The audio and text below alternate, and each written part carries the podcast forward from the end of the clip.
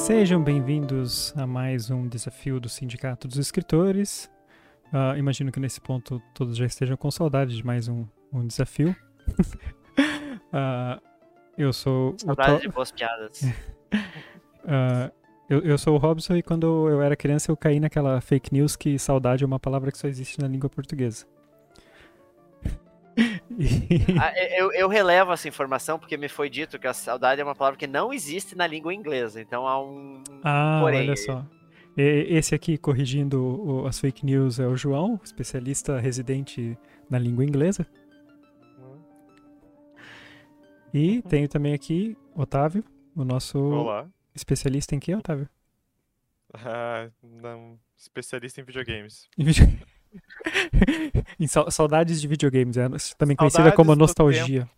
Saudades de quando podia jogar 10 horas levar um processo dia, aí, canal Nostalgia já existe. Sem nada, sem nada com que me preocupar. Isso, isso, essa, na verdade, essa saudade do, do, do tempo, saudade da época em que, que eu tinha tempo é, o, é a maior saudade que existe, eu acho, e é o que gere muitas, muitas tretas aí modernas. Quando, quando 24 horas parecia uma eternidade.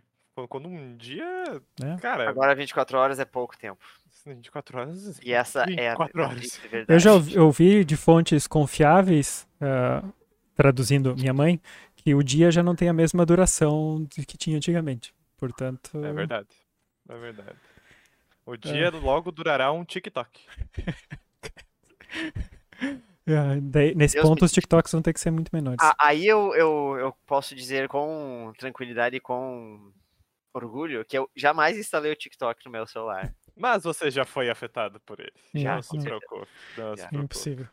E também Mas... é, o, o, TikTok uh, espirra o seu conteúdo através do Instagram, né? Então. Mas sabe do que eu não tenho saudades? Bons textos, porque aqui a gente sempre tem. Olha, bom, bom, bom segue. Agora... Eu, ia, eu ia fazer o outro segue que ia dizer que era o, o, o TikTok é a, é a arte do século XXI, mas hoje nós vamos falar de arte do século XIX. Olha, olha, um, esse é um bom segue também.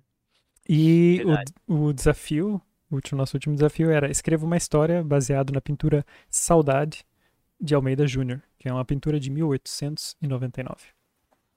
Então, eu disse século XIX, né? Mas é tipo, no, é no limite do século XIX. Na, é, no, no, finalzinho. Assim, e pra como... quem tá acompanhando no vídeo, tá vendo, tá vendo como fundo, né? É, um pedaço, né, da, um da imagem. Mas a, a, gente deixa o link também para quem quiser ver. No Wikipedia dá para ver em grande resolução e é, e é interessante ver os detalhes da, da obra para quem não consegue ir lá ver na Pinacoteca de São Paulo, eu acho que é onde está. Uhum. Um, pronto, e os pontos bônus, que, que eram um, uma leve provocação aqui, que não eram pontos bônus, eram pontos obrigatórios, que era termine o texto com uma semana de antecedência e mande para os colegas darem feedback e revise e reescreva baseado no feedback. Bom, mas antes de nós pedirmos para os nossos textos, nós tivemos também um texto enviado por um ouvinte. E eu achei curioso uh, que quando eu propus o desafio, eu propus baseado no quadro. Eu, eu acabei achando esse quadro por, por uh, sem querer quando eu estava procurando capas para um episódio passado. E achei uh, o quadro muito bonito e resolvi propor o desafio nesse quadro. Só depois é que eu fui buscar. Hum? Não conhecia o quadro não, então? Não, não conhecia. E, e, só depois eu fui procurar o nome do quadro. Já tinha proposto o desafio? Não. E aí o nome do quadro chama Saudade. E, e achei curioso que aqui em Portugal saudade acho que é uma das palavras talvez mais importantes assim ligado à identidade portuguesa o, o fado né que é a música tradicional aqui é, é, fala muito de saudade assim tem muito acho que é, deve ser a, a, o tema mais recorrente né? No, nos Saudades fados do Império Português muitas pessoas têm isso é, isso é verdade muitas pessoas têm saudades da, saudades da grandeza da época do ouro do ouro das navegações uh, mas eu digo isso porque o nosso ouvinte que mandou é português. E achei curioso um, o, a, o primeiro texto de um ouvinte português ser sobre saudade. Não sei se isso influenciou na, na decisão uh, dele querer participar desse desafio. Perguntemos ao ouvinte Perguntemos, depois é. que ouvir o nosso. Sim, ele nosso pode deixar episódio. no comentário. Uh, uh, Quem é o ouvinte, Toque? Ele se chama Nuno Gonçalves. Uh, e é um, eu conheço ele pessoalmente, por acaso. Mas é um, é um escritor aqui português. E, mas vamos ler então o texto dele, daí a gente comenta rapidamente antes de, partir para os próximos. O texto se chama Um Envelope Debaixo da Porta. Minha Anália. Imagina a surpresa com que receberás esta carta. Talvez desconhecesses que eu sabia escrever e descobrirás apenas hoje, depois de tantos meses, o meu amor pelas letras, a minha devoção à poesia que tão só empalidece perante o amor que nutro por ti. A verdade é que poucas palavras foram trocadas nos nossos encontros. Os versos eram escritos pelas mãos inquietas e as rimas afogavam-se nas línguas úmidas. Eram sonetos de corpos sedentos e de métrica apressada. Imagino-te encostada à janela, procurando que a luz do sol te auxilie na leitura procurando que a luz do sol te mostre se fui mesmo eu a escrever essas palavras. Por que te haveria de escrever só agora? Depois de tantos meses sem nos vermos, sem nos tocarmos, sem mordermos os gemidos. Sabes quantos meses passaram desde que os nossos dedos se soltaram? Cinco meses, duas semanas e mais um dia, no momento em que enfiarei esta carta no envelope. E esse tempo, para mim, é o dobro da eternidade. Suportei a espera enquanto me sobrava esperança. A esperança mirrou, secou. Nunca mais perderei a mão nos teus cabelos, a língua na tua boca, o desejo no teu abraço. E como me proibiram, proibiram-me o teu abraço. Decidi entregar-me no abraço das ondas. Do mar não me onde arrancar. Espero por ti lá no fundo, onde a água deixa de ser fria. Vem, meu amor, da sempre tua, Aldina.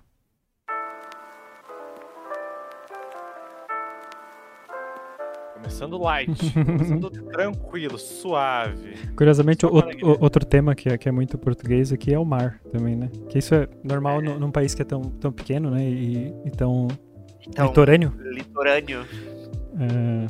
Mas é, um, é um, um texto muito bonito. É, sim, né? sim. Inclusive, eu queria até comentar que ele não escreveu conto, ele escreveu literalmente uma poesia. É, uma, né? é em forma de carta, mas é bem é, poético, sim. Foi, foi criativa a, a, a, solução do Nuno. Achei. Ele pegou a imagem e fez como se fosse a Inclusive, carta que a personagem está lendo, né? É. Agora, ouvindo o Tots ler, eu já tinha lido o texto, né? Mas agora, ouvindo o Tots ler, eu percebi mais como ele faz várias referências à imagem no quadro em si, né?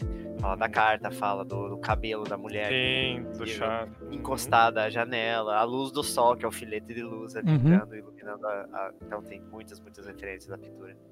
Agora Sim. fica a dúvida, Anália e Aldina tem algum significado nesses nomes? São nomes tipicamente portugueses ou são... Anália eu não sei, mas me soa como um nome de flor. Por acaso é uma flor em português de Portugal? Não sei, olha... Ah, as análias estão tão bonitas. É, é curioso que... Anália... Ah, não, Anália é o nome. Anália significa é um, é pequena graciosa. É o nome. Uh, eu, só, eu só conhecia a Amália, né? Tem, tem uma cantora portuguesa, Amália, que é muito famosa, mas eu não sabia Curiosamente, a Anália Franco é uma poetisa, escritora brasileira. Anália Franco? Anália Franco. Aí é, mais um, Rio de Janeiro. uma sugestão pro próximo Clube do Conto, então. 1853 a escritora nasceu, então. Caso tá ela tenha contos publicados, né? E a Aldina, mas, uh, assim, né, detalhes bobos à, à parte, achei muito criativa a solução dele de escrever uma carta e bem... É, ele retrata bem a melancolia, né? Uhum. principalmente Sim. da solução. Inclusive a, a melancolia dá. que está justamente a mostra na pintura, né? Porque é uma pintura triste, olhando só Sim. a expressão da mulher. É, até porque agora, tipo, no final aqui, ele basicamente é bem shakespeariano nesse sentido de, tipo, ok, tô me, tô me matando aqui, porque eu sei que fiz merda. Bora! Então, e ele larga essa na carta, né? Então, a, a, se for ver a imagem do, do, da pintura, a mulher tá chorando, né? Então ela, tipo, tá chorando provavelmente aqui ao ver que o, a, a ex-amada dela cometeu suicídio, né? É, então a mulher da pintura é a Anália, no fim das contas. Que recebeu a carta, né? Sim, exato, exato. Muitas, é... muitas referências cíclicas. Ah, lendo o texto, e quando ele, ah, ele, começa a fazer menção ao mar tudo mais, me veio muito a cena ah, do finzinho do Titanic. Que é a Rose e o Jack na, no mar e ela na porta e ele se afunda para ela se salvar. Me uhum. veio muito essa cena porque ela, ela se fala, se jogar ao mar e tudo mais. Então foi, foi uma cena que foi, foi direto, sim. É algo, pra mim, é muito. É, essa ideia de de se matar, se suicidar por amor, né? É uma coisa muito clássica, né? Remete muito às, às histórias muito clássicas. shakespeariano, É. né? Então, E aqui o personagem é tipo. é, eu, não, eu não sei se ele, se ele pensou exatamente no, no, no, no tempo em que se passa isso, se é mais ou menos no tempo da pintura, mas para trocarem uma carta não é algo tão recente, provavelmente. Mas é interessante essa comunicação uni- unidirecional, né? Tipo, o personagem aqui, a personagem que mandou a, a carta confessa que fez merda, né? Que não, Sim. não entrou em contato e tal, deu o ghost ali, né? Como, como diz. E, e ela nem, nem quer tentar, ah, ó, vamos conversar, sei lá, ou nem quer pedir desculpa. Ela só tá, tipo, avisando, tipo, olha, eu sei que eu, que eu "Putz, não tem errei, solução, vou me matar aqui. não tem, eu vou, eu vou me matar e te espero do outro lado. É bem trágico. Ah, Isso que você falou da- das cartas hoje em dia é verdade, né? Uma, é uma forma de comunicação que está obsoleta já faz alguns anos, né? Na verdade. Mas eu levanto a ressalva de que. Eu não lembro que ano que foi, eu acho que eu estava na escola. ah, eu trocava carta, mas tipo, não, não era nem por correio, né? é- é- Na sala de aula mesmo. ah, com uma professora né, de inglês e tal, pau, e tinha eh, essa questão. E daí, a partir daí, alguns anos depois, quando eu já era mais adolescente, ah, eu entrei numa. Eu não, né? Mas a, a discussão na aula de português entrou num quesito que falava de comunicação. E a professora expôs pra gente um, um, um ponto de vista que eu ainda não tinha parado para pensar, né? Porque quando eu tava entrando na era da, do SMS e tudo mais, que é como a, uma carta é uma comunicação, apesar de obsoleta, muito mais pessoal, né? Porque você Sim. tira todo o tempo, especialmente, claro, se for uma carta escrita à mão. Você tira o tempo para escrever, pode, sei lá, fazer um desenho, colar um adesivo. Você personaliza a, carta para a pessoa que quer, que vai Uhum. receber. Então tem, tem todo esse esse ritual, assim, vamos dizer assim, de você colocar intencionalidade nessa comunicação e isso eu acho que ainda se mantém na carta. Sim. É, você não vai fazer carta de outro jeito o hoje em papel amassado, se o papel tá meio dia. É, úmido, molhado, se dá a entender que a pessoa Então- chorou enquanto escrevia, sabe? Ela tem esses. Tem esse coisas. romantismo, né? Que, É. é, tem Sim. coisas que você não consegue transmitir. Pra mim isso é como um romantismo análogo a, por exemplo, você preferir ler um livro em papel do que digital no computador e tal. Eu, penso um pouco Hum, nessa É, comparação. a- a s- o livro ele é mais quadradão no seu formato, né? Vamos dizer assim, tipo, eu eu entendi o que você quis dizer, Uhum. mas ele, ele é uma folha, um estilo de folha, com o texto Sim. ali, né? A não ser que o escritor, por algum motivo que ele exija que aquela folha, que a- aquele, aquela parte da história tem que ser diferente, ele, ele segue, né? Mas a carta eu acho legal isso, de ser pessoal. E você me lembrou de uma atividade que eu tive no ensino fundamental, em que a professora fez a gente escrever uma carta para uma colega, Talvez um sido pra coleguinha. mesma professora até. né, É, talvez. Para um Pescou ela. colega, mas a gente foi até o correio levar a Ah, carta eu para daí o a correio entregar a carta depois na casa das pessoas. Mas é, é muito mais é, é muito mais pessoal. Eu já eu cheguei a mandar algumas cartas na, na vida, mas eu lembro que a minha irmã se correspondia. Ela tinha uma amiga que morava no Japão e ela tipo elas moravam antigamente na mesma cidade, né? Depois a amiga foi pro Japão e elas passaram a trocar cartas. E a, e a amiga dela do Japão também sempre mandava. Quer dizer, eu nunca via as cartas que a minha irmã mandava, só via as da amiga que chegavam, mas ela colocava muitos adesivos, eram tipo adesivos lá do Japão, né? Então eram adesivos que eu tipo nunca via no Uhum. Brasil, né? Então era muito Isso era E- muito massa. e tinha esse detalhe do, do papel da carta, né? As pessoas se preocupavam muito com. Não é tipo uma folha de caderno normalmente, né? Era um papel bonitinho que compravam na papelaria. Assim. É, Mas é interessante. Era um né? ritual, era um ritual, né? Eu penso Sim. no psicopata americano comparando os cartões dos colegas de trabalho, falando do papel da carta. Ahn, eu, eu queria salientar ainda teve dois. dois não são nem trechos, assim, são, são frases que eu gostei, que eu gostei muito nos Ah, tem detalhes. muitas boas frases ah, quando ele fala ali do. ah, depois de tantos meses sem nos vermos, sem nos tocarmos, sem mordermos os gemidos. Esse sem mordermos os gemidos aqui eu achei genial, essa pequena, essa pequena descrição, assim. Uhum. Que é, é, Muito bom, tipo, né? quando, eu- quando eu, pa- eu parei, assim, eu, caralho, é uma, é é uma cena muito, muito forte, assim, né? Uhum.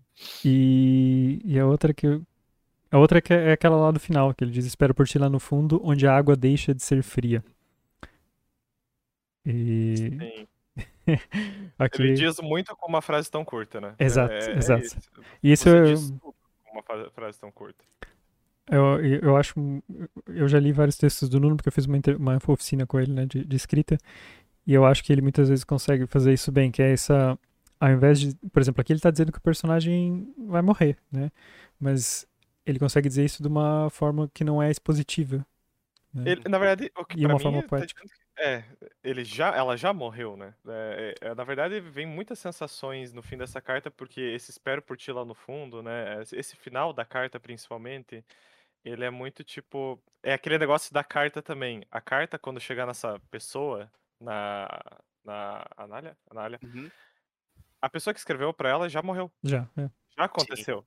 Então, tipo, é, isso é um negócio que, tipo, só, claro, né, só a carta consegue, né, proporcionar esse espaço-tempo em que uma ação já aconteceu. Já, Bem isso já observado. aconteceu até chegar é, me lembra como era antigamente, tipo, com, com- nas aulas de história, os professores falavam, tipo, pô, antigamente para você saber que um rei morreu, às vezes levava semanas para um país saber, né, para um outro lado do mundo, que tinha aqui o porra do mensageiro, com a carta, anunciar. Essa, essa questão né? aí que você falou, de, de- da, justamente da espera e do tempo até chegar à correspondência, me lembrou do ponto que a gente discutiu no Regresso do Morto? Uhum. né? Que é uma mensagem que, que a mãe recebe do filho morto. Só Só que que ele eu- não estava morto, né, no fim das contas. A, a, a semelhança do, do, do- Shakespeare que o, que o Tots falou que é bem pontual, porque, tipo, isso é muito Romeu e Julieta, sabe? Tipo, alguém tomou uma atitude e o outra pessoa não tem mais o que fazer sobre isso, né? É. Claro que nesse caso não é, tipo, ah, ela tá falsa, morta, não. É. Romeu e Julieta é um, é um morreu. falso suicídio que causou dois suicídios Pera, a, verdadeiros. gente não, a gente não sabe se é falso ou não. Ele só disse que ele ia se jogar no mar. Pode ser que ele tenha desistido, pode É. ser que ele tenha se jogado no mar e alguém tirou. Isso, isso também é outra coisa interessante, que a gente só sabe o que está escrito na carta. A gente não sabe Uhum. ah, nada do que ele está pensando ou, ou outras intenções que não estejam escritas aqui, né? Mas, mas isso da, da- do, formato. que a carta é verdadeira, afinal? Eu achei, eu achei interessante isso, que quando eu comecei a ler e ele descreve a cena. Ok, tu imagina a cena porque já tá descrita no, no- já tá no quadro, você já viu o quadro. Mas eu imaginei que ela estivesse chorando ou triste por causa da situação, né? E só no final, quando vê que, tipo, ah não, a pessoa que tá mandando morreu. Então, tipo, a carta é a causa da tristeza nesse sentido, né? Uhum. Isso que é interessante. E ele faz uma jogada muito inteligente com o título e com o formato do texto, né? Porque é, o título é a primeira parte, a apresentação do texto, e o texto em si já é a continuação do título. Ah, é já é tipo. é, ele coloca um envelope debaixo da porta, que é o que a, a Nali encontrou, Uhum. e, é- e você fica sabendo o conteúdo desse envelope, né? E ele diz tanto sem ter que descrever o que que, o que, que a Aldina fez, o que, que a Nália fez, o que, que vai acontecer ao redor, não. Pois, mas É. isso, Tudo que o leitor precisa Tudo saber está na envelope, carta, né? afinal. Mas isso, isso abre. Eu não tinha percebido isso, o que o Otávio apontou. E acho, acho que ficou genial, realmente. Mas isso abre a hipótese de que a Aldina tenha chegado ali, metido o envelope embaixo da porta e corrido para se jogar no mar. E não foi. e Eu, eu, a princípio, tinha pensado no correio, sei lá. Não, mas ela pode. É, sim, é, entendi. Ela pode ter mandado Pode, por pode ter alguém, mandado pelo correio, Mas, sim. mas é legal essa. é, eu, eu gostei dessa sacada do título e do texto, sabe? É Não são muitos contos que fazem isso. Essa Mas essa, continuidade. a- é, uma continuidade, só que ela é muito sutil, né? Tipo, um envelope debaixo da porta e você está lendo o conteúdo desse envelope. Yeah. É, Isso leva à discussão que a gente teve no Clube do Conto da, da estrutura e do, e do conteúdo. Bem Uhum. observado. Sim. Ah, uma última pergunta aqui. Você- Vocês estranharam alguma coisa? De, tipo, em questão de português, de linguagem? Ah, Eu percebo que ela é um pouco mais eh, rebuscada para os parâmetros do português brasileiro. Hum. Ainda bem que você É. falou para os parâmetros do português. Os parâmetros do, do português coloquial brasileiro, É. falando assim, tipo, ele usa uns termos que no brasileiro são um pouco mais rebuscados, né? Uma, uma escrita eu- um pouco mais. A, a única coisa que eu estranhei um pouco foi lá embaixo. E como Mo proibiram. Até Hum. pensei se não seria um typo. É Mo mesmo? Uhum, uhum, tá sim, tá certo. É como tipo, Ah, me proibiram? Uhum, uhum. Ah, Uhum. acho que de, de resto não. Mas assim, de, de verdade, eu já li alguns outros textos em português de Portugal, mas eram mais textos acadêmicos, então eu, eu, eu sentia mais estranheza porque algumas frases, quando elas são traduzidas para o brasileiro, eles invertem alguma ordem na, na frase, sabe? Algum termo fica em uma ordem diferente. E aqui eu não senti tanto isso. Aqui eu senti que tá mais, mais tranquilo. É, aqui Sim. não tem nenhum, nenhum termo Hum. que não se usa no português que eu percebi. Uhum. no Sim, eu, eu não sei se ele tomou algum cuidado na hora de escrever pra, pra não usar nada muito português, não sei. Esse, esse mo, eles usam assim, tipo, mo olhou, ao invés de ler, né? Eu lhe disse. É, é, Ah, é, ma- mas isso Dependendo- é algo meio que vernacular, assim, ou, ou é do padrão português mesmo? É, agora eu não sei qual é a situação na qual é a situação gramatical que permite isso, mas tem algumas situações. E tem outra coisa que ajuda muito aqui o, o Nuno, que é o período que essa carta se passa. É um período em que se falava mais assim. é, é Tipo, ah, talvez desconhecesses que eu sabia escrever. Pra, gente, pra Ah, gente, né? é, no pra- Brasil. É, Sim, sim, pra gente isso é algo mais do século XVIII, XIX, que é onde a pintura se Sim. passa, né? Sim, sim. Então, pra mim, não causou essa estranheza, né? É, e também, né, é escrito, é uma escrita de uma carta mais rebuscada, né, Uhum. nesse sentido. Mas, muito bom.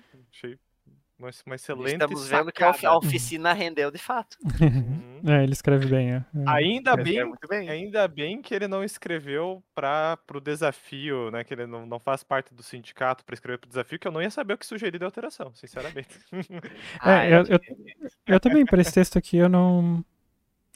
Também, também é tão pequeno, é, tá, tá pequeno e conciso, assim, não sei. Não saberia sugerir alguma coisa pra mudar, tá bem redondo. Mas Eu acho que o que a gente pode colocar de. Não o que colocar de sugestão nesse texto em específico, mas algo de possivelmente ser sugestões é tipo um- uma expansão. Tipo, Uma um segunda além carta. do que o leitor. Por exemplo, mas algo além do que o leitor que consegue agora, pressupor a partir do texto. Entendeu? agora uma carta da, da Anália pra família, sei lá, do que ela fez depois. É, o tipo, depois Mas, da. é, a Mas fez, nesse por conto ele tá bem redondo, ele tá um, um conto é, conciso e, e muito bem construído. Parabéns, Nuno. Sim, parabéns. E obrigado por escrever, obviamente. Ah, né? sim. sim. É, exato. É Quando quiser, bom quando quiser participar, portas abertas. Sempre bom receber textos de qualidade. E eu espero ameno também que, a- que as pessoas, ahm, os, que os nossos ouvintes tenham gostado também do, do conto dele. É a primeira vez. Quer dizer, primeira vez não, né? Porque a gente já leu O Avó Decide Morrer, que estava em português de Portugal, mas primeira vez que a gente Ah, traz é, aqui um, um autor não um brasileiro. autor português vivo. Portu- Ah, Ai, ai. sim. Então agora vamos aos contos do desafio, Tots? Vamos ao- aos contos. Vamos aos dos- contos. Começando por uma data comemorativa. Vamos lá. Dia de Todos os Santos. Eu caminhava a passos rápidos e leves pela estrada de terra batida que levava à casa da minha mãe. Quando cruzei inconspícuo a pequena praça no centro do vilarejo, o badalar do velho sino da igrejinha lembrou-me que o tempo não esperava por mim. Segui o caminho pelo qual tantas vezes caminhara quando criança, a pés descalços ou mal calçados, a ir e voltar da escola. As marcas das rodas das carroças, impressas no barro ressequido, formavam linhas longas e finas, que em dias de chuva enchiam-se de água e transformavam-se em serpentes. Serpentes d'água, eu dissera uma vez à minha mãe, arrancando-lhe um, ri- um riso descontraído, tão raro. Avistei de longe a nossa casa, na parte baixa do vale. Parecia igual, pouca coisa muda em um ano. As paredes de tijolo vermelho seguiam sem reboco. As telhas de barro, algumas rachadas ou deslocadas pelo vento, estavam escurecidas pela idade. Ao aproximar-me do portão, percebi que a cerca de arame farpado, há muito enferrujada, tinha alguns pilares pendidos e frouxos, exibindo uma madeira ressequida. A porta da casa estava aberta, como de costume. Entrei como uma brisa que chega desavisada e atravessei silenciosamente a cozinha, onde se ouvia apenas o som do fogo a estalar no forno a lenha. Encontrei a minha mãe no quarto, escorada contra a janela, com o cabelo negro jogado para o lado, o sol da manhã banhando-lhe o rosto e fazendo reluzir o brinco de obsidiana em forma de lágrima. Vestia uma saia longa, escura, e tinha sobre os ombros um chale preto que a mão direita puxava sobre a boca. Tinha o pescoço curvado e os olhos baixos. Ao lado da janela, reconheci o chapéu de palha no mesmo lugar que meu pai costumava pendurá-lo todos os dias quando voltava da lavoura. O mesmo chapéu que ele pousara na minha cabeça pequenina no dia que colocara o uniforme e partira para o Paraguai. Por um instante, quando entrei, A minha mãe olhou diretamente para mim, e estaquei ainda na porta. Ela baixou novamente o olhar, o senho franzido, mirando uma fotografia que segurava na outra mão. Uma lágrima escorreu do seu olho e inundou-me de tristeza. Tentei parar o tempo ali, naquele momento de dor infinita, na esperança de que, sentindo toda a dor do mundo, o que viesse depois seria mais fácil. Dei um passo na sua direção. Queria poder abraçá-la, secar-lhe as lágrimas do rosto e dizer que tudo ficaria bem. Ela enxugou a lágrima com o chale, quase como lendo os meus pensamentos, e guardou a foto no álbum que descansava sobre o baú entreaberto. Estendi a mão para tocar-lhe o ombro enquanto ela guardava o álbum, como quem quer fazer uma surpresa, como quem diz: Mãe, estou aqui, mesmo que com palavras mudas. Parados um em frente ao outro, tínhamos quase a mesma altura. Encarei aqueles olhos ternos, ainda marejados, que olhavam além dos meus. Abri os braços e envolvia num abraço. Durou um segundo, durante o qual pude sentir novamente o seu calor, o perfume de seu cabelo e o seu rosto molhado a tocar o meu. Durou um segundo, e então, com um passo, ela passou por mim como quem atravessa uma lufada de vento frio. Saí pela janela, tal qual fizera incontáveis vezes no passado, e retornei pelo caminho que viera, na esperança de encontrá-la melhor quando voltar, no próximo dia de Todos os Santos.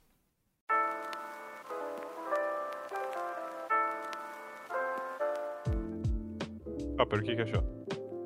Ai meu Deus. Atenção, por participação Foi, importante. Otávio? Ah, Participação, participação importante. Ele gostou. e aí, e aí, João? Acho que fomos de um texto feliz para um mais feliz ainda. Nossa, Só a- alegria. Alegria só. Não, o, o tema é saudades. Eu também- É, é, saudade. mas eu achei engraçado É que eu também, que o Nuno também, eu- nós dois usamos o, a coisa de tristeza eterna ou alguma, alguma coisa assim, similar, né? Falando sobre eternidade. E vocês não. E vocês. Você, no teu caso, você construiu a cena, né? Sim. Você contextualizou a cena em que ela se passa, né? Uhum.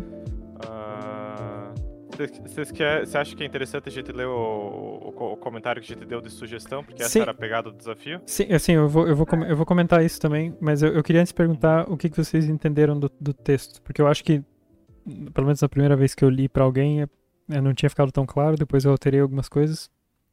Ah, mas vocês leram a primeira versão, a- essa mesma versão que eu dei pra pessoa ler que ela não Sim. entendeu. Mas eu queria que vocês me dissessem o que, o que, que se passa no texto. Pra, Pra mim. mim, que você... quer começar? Não, pra mim, na primeira versão que eu tinha entendido, é que o garoto estava morto. O garoto tinha morrido. E que no dia de Todos os Santos é o dia que ele pode ver a mãe dele, por assim dizer. Ah, não sei se é o inverso. Se, se, é a, se a ideia do- da, da primeira versão era que a mãe estivesse morta. Você entendeu isso assim também, João? dizer, né? A primeira versão foi. Não, não mudou muito a primeira Não, versão. mim- foi- Ah, tá. Isso que você também, leu e sim, eu comentou. A primeira versão que eu li eu- também é o que o Otávio falou. É, Entende-se que o, o menino está morto. O filho, o homem, não sei. Ah, e pra mim ficou bem claro que era ele o morto, porque começou a. é, é, Eu, eu nem não lembro, não vou lembrar agora de cabeça qual foi o trecho, mas eu li um trecho que falou: hum, aqui, aqui eu já peguei, aqui eu já peguei. E daí depois você falou: ah, não, não podia abraçar ela, o lufado de vento e tal. E aí, daí eu encaixei os pontos A, então. Uhum. eh, Mas agora me deu uma pulga É. atrás da orelha se não é a mãe que tá morta, porque dá essa. Não, não, é, a minha ideia era que ele tava morto mesmo. É só porque eu acho que ouvindo o texto só é mais Uhum. fácil de. É mais difícil de, de pegar. E foi isso que aconteceu. Ouvindo? Sim, é porque eu li o texto e a, a pessoa não leu, né? Eu li o, o texto pra ela. E ela Entendi. tinha achado que talvez. Primeiro não tinha entendido que, que tinha alguém morto e de- depois con- conjecturou que talvez a mãe é que tivesse morta. Mas não É, tinha pensado é. direto na no, no narrador tá morto. Uma Ah. possibilidade, que só que depois que você prossegue no texto, ela já é descartada, é que a mãe tá simplesmente triste por causa que o, o pai do menino morreu. né? Exato. A Era, primeira impressão, a Exato. primeira impressão, que é, eu acho que era até proposital, né? Parecer que é o pai do menino que tá morto, porque é a Exato. primeira coisa que o garoto descreve. Mas é, tem tem uma uma descrição que é essencial para entender que é o garoto que tá morto e não a mãe. É, porque a cena do abraço, ah, ela se desfaz, né? Então, tipo, deixa meio ambíguo, mas o sair pela janela, o final, o Uhum. parágrafo final, tal qual fizeram incontáveis vezes, retornei pelo caminho que viera, dá a entender que quem tá morto é o garoto, quem tá indo embora é ele, né? Uhum. Quem, quem tava, tá, tá voltando pro plano astral dos mortos, que seja. Pra mim tem vários pontos que dá pra deixar bem claro que é o menino que tá morto, que é quando ele diz que ele queria abraçar, mas não pode. Isso eu Ah, troquei, aliás, que- na, na revisão. Na primeira eu, eu Uhum. só. O, o, o não poder abraçar. Deixa eu ver como é que tá aqui. Hum. Queria, que- eu colo- agora tá queria poder abraçá-la. Ah, e na, no anterior tava só queria abraçá-la. Ah, mas eu, eu li como se fosse a mesma um, a mesma implicação. Porque eu já tava com suspeitas de que Sim, o menino ok, tava morto ali.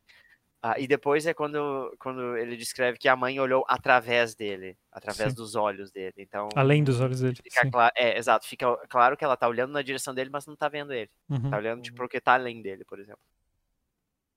É, e, e, e você deixa algumas dicas falsas. eh, na verdade, a maior dica falsa é a do chapéu, né? Que ele é o, que é o, era o chapéu do pai que pousaram na minha cabeça pequenina no dia em que colocaram o uniforme e partira para o Paraguai. Aí você já entende, ok, o pai morreu na guerra. Sim. O arenque vermelho de palha. É. Sim, essa. O, o, o- o- ini- inicialmente eu não tinha pensado nessa parte do chapéu e depois analisando a, a, a pintura, eu vi aquele chapéu e depois, putz, é- é uma parte importante aquele chapéu, né? Eu tenho que, que colocar de alguma forma. Daí tive essa ideia do pai. Como a pintura se passa não muito depois da, da Guerra do Paraguai, Uhum. aí acabou encaixando bem isso do, do pai. O pai foi pra guerra. A minha ideia era que o pai foi pra guerra, morreu. ah, e depois de um tempo, o, o guri morreu também, já já meio que adulto, assim, né? Morreu logo, sei lá, 18 anos. Algo assim, sabe? Pra Aí- você, ela segurou uma carta, né? É, uma carta, não, me desculpa. Uma, Uma foto, fotografia. uma É, foto. fotografia. Que eu não digo sim. de quem que é a foto, né? Não fica claro se é do Exatamente, pai ou se é do pai, guri. se é do filho, ou se é do pai e Ou se é dos dois. né? Exatamente. essa essa questão do chapéu, a interpretação que fizeram do da pintura foi que ela foi foi que o chapéu foi posicionado acima da mulher, porque como o quadro de 1899 era para simbolizar assim o, o poder masculino na casa, né, de autoridade e tudo mais, e tal. Então é por isso que tá acima da mulher numa posição mais elevada. É Uma das interpretações, no caso. Isso. Interessante. Olha só. O João fez a tarefa de casa. Eu fiz porque eu fui Pra eh, pesquisar o significado É, e... não, não, não foi o significado da pintura, foi, eu fui pesquisar onde que estava a pintura, porque eu quis, quis Hum. fazer referência a isso no meu, no meu conto. Uhum. E ela está, de fato, na Pinacoteca de São Paulo. Um, agora, so- sobre os feedbacks, eu, tenho, eu, eu alterei várias coisas do, do feedback que a, que, a, que a Lígia deu quando eu li pra ela a primeira Uhum. vez. E ela- não foi nada, tipo, faça isso, foi, foi mais alguns pontos que ela colocou. Só- Só uma, uma pergunta. É, o, o texto que a gente leu primeiro é o mesmo que você leu pra ela? Sim, sim, sim, sim. Ah, tá. É, é isso que eu quero que... Beleza. Eh, eu não mexi nada até vocês lerem pra coisar depois. Uhum. Depois, o, o João não, não, não falou nada além de É, correções gramaticais, assim.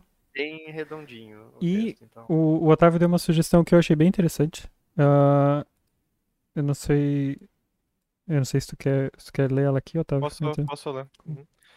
Minha sugestão seria expandir um pouco o caminho para casa com lembranças do personagem, vendo uma figura fardada, o pai, de costas pela rua, vendo a si mesmo em uma esquina, criar talvez uma isca de que a história é sobre o pai perdido, dando mais surpresa para o final.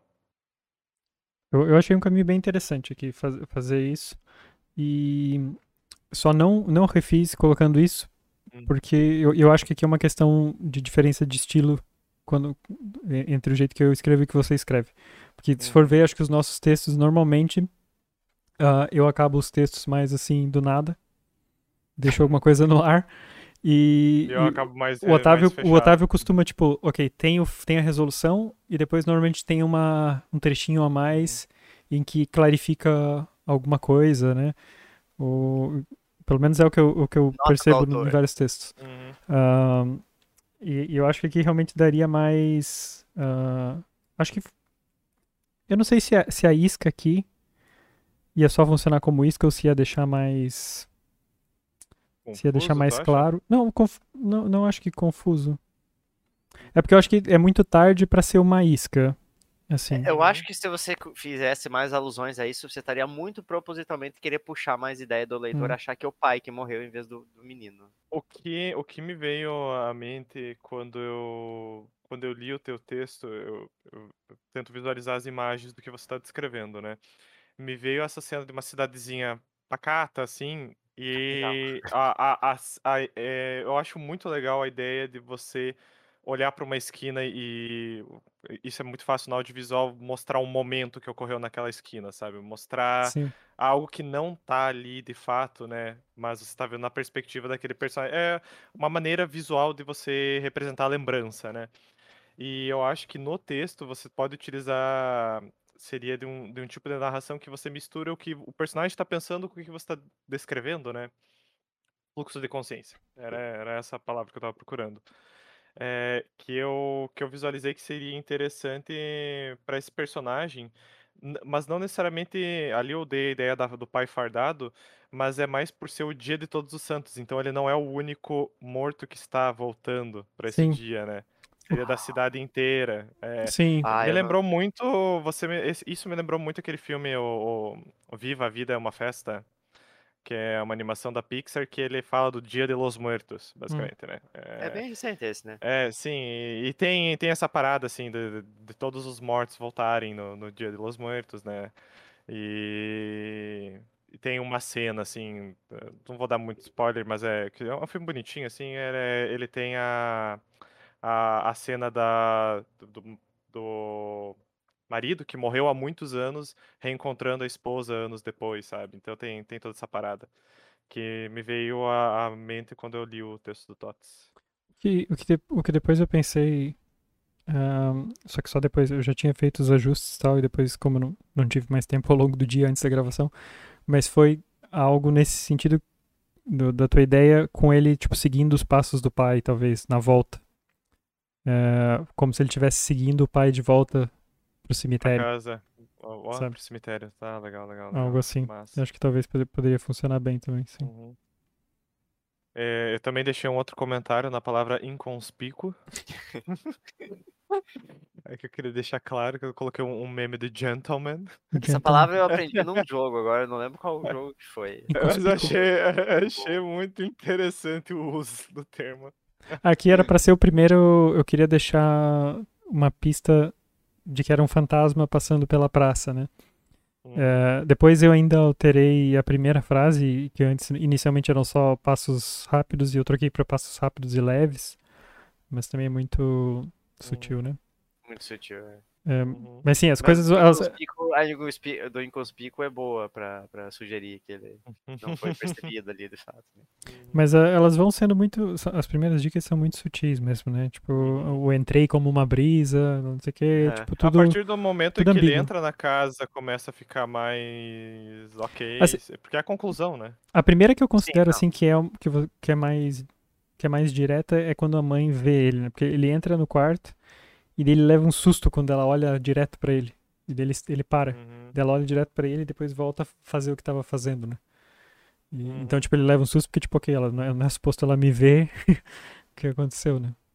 Eu queria Uhum. deixar um pouco é, ambíguo, agora, assim, agora, agora, como leitor, eu levanto a questão pra você, o autor. A mãe viu o filho, afinal? Ou sentiu a presença dele?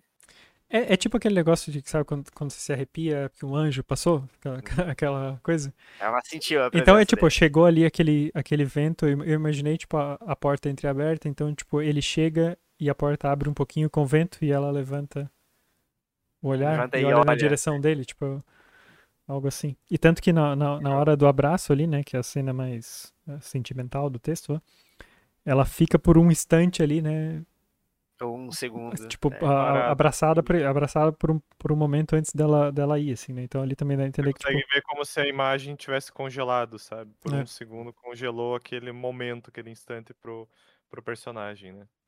Bem, bem legal. E é, e é isso, né? Saudade. Esse no texto caso- encaixaria também na temática de Dia das Mães. Ô, louco. verdade. É, ô, louco. Isso é verdade. Isso é verdade. ai, Mas eu, é, eu, eu- eu trouxe um. Pro Clube do Contra, né, no caso. Uhum. Ah, eu trouxe um texto que também foi triste, só que foi meio, foi meio que invertida a ideia, né? Uhum. No caso, que quem morre era a mãe. Mas não, foi, não era tão triste quanto o do Totti, sinceramente. Porque, como eu mencionei naquele episódio, eu gostei daquele texto porque ele não romantiza tanto a questão. Né? Da é mãe, uma, uma análise assim, mais pé no chão, né? Da relação mãe e filha. Uhum. É, eu gostei desse texto, eu gostei como para iniciar essa rodada a gente iniciou com a saudade de, de quem partiu já, né? saudades de, de alguém querido que partiu. Vamos ver como que as saudades evoluem daqui para frente. É, antes da gente seguir para o próximo conto, uma pergunta, Tots. É, como que foi o processo de, ok, entreguei o texto, agora eu aguardo o feedback, agora eu vou, vou alterar, assim. Você, como tu disse, né, tu, tu não seguiu muito o, o, que eu sugeri, mas tu seguiu um pouco o que a Lígia sugeriu também. Mas é, tu, tu sentiu que isso impactou muito positivamente no resultado final do texto? Quais foram as suas percepções desse processo? Já que você que impôs esse, essa restrição aqui do desafio. Essa Ah, regra. sim, teve, teve várias. Assim, qu- quando eu terminei de escrever, eu sabia que tinha ainda alguns lugares que eu provavelmente queria melhorar. Ah, depois, a- a- quando, quando eu li pra Lígia, ela deu feedback, já fiquei ali, anotei mentalmente, ok, preciso talvez trabalhar nisso, nisso, nisso. Depois, não mexi, né? Fiquei esperando vocês dizerem alguma coisa. Depois que vocês deram o feedback, fui com o feedback todo, fui, fui arrumando as coisas, né? E, e como eu disse, por, por mais que eu não tenha seguido a, a tua sugestão, também afeta no resto do, no resto do Hum. texto. E eu acho que se eu, se eu tivesse um pouco mais de tempo, eu provavelmente Uhum. teria incluído algo do, do tipo que eu falei ali, com, com os passos Uhum. atrás do pai ou alguma coisa assim Isso. no final. Uhum. Ahm, mas, mas eu acho que, que isso também é, é importante do, do, do o feedback também saber diferenciar às vezes o que, que funciona e, e o que, que não funciona. E o que, Pro- que pro você quer para aquela história? E o que, que você quer, sim. Isso é importante. Mas, Uhum. Porque às vezes, por mais. Não, não é, aqui não é o caso, porque aqui você, você entendeu o texto bem e você deu uma sugestão que era, que era interessante e, e que, e que funciona. Mas às vezes pode ser que a pessoa identifique um, um problema e sugira uma coisa que se calhar não é a solução exata para aquele problema, mas a Uhum. sugestão dela indica que tem ali alguma coisa que talvez possa ser alterada. né? É que feedback é complicado, porque tem essa situação de você ver um problema, você vê algo na história que tá ou truncado ou tá contraditório, vamos dizer assim, né? É um problema. Você, você aponta, olha, eu acho que isso não tá funcionando muito bem, né? Eu contradiz, enfim, né? Mas, a, a- a- beleza, isso é um feedback. Às vezes a pessoa dá só esse feedback é, é insuficiente, né? Porque você vê, ah, é um problema, não sei como resolver. Aí você Uhum. pede uma opinião. Agora, a pessoa já dá uma solução, realmente às vezes atrapalha, porque a solução também não, não condiz com o que você gostaria para aquela história, né? Então a Sim. linha do feedback ela é bem, ela é bem tênue. Mas, é- mas, mas por mais que. Às vezes, a, a- se a pessoa dá uma sugestão direta, pode ser que ela sirva para alguma coisa que não seja você acatar aquela Uhum. sugestão, né? Isso é. Exatamente. Mas eu, eu acho que outra coisa que eu acho que funciona bem.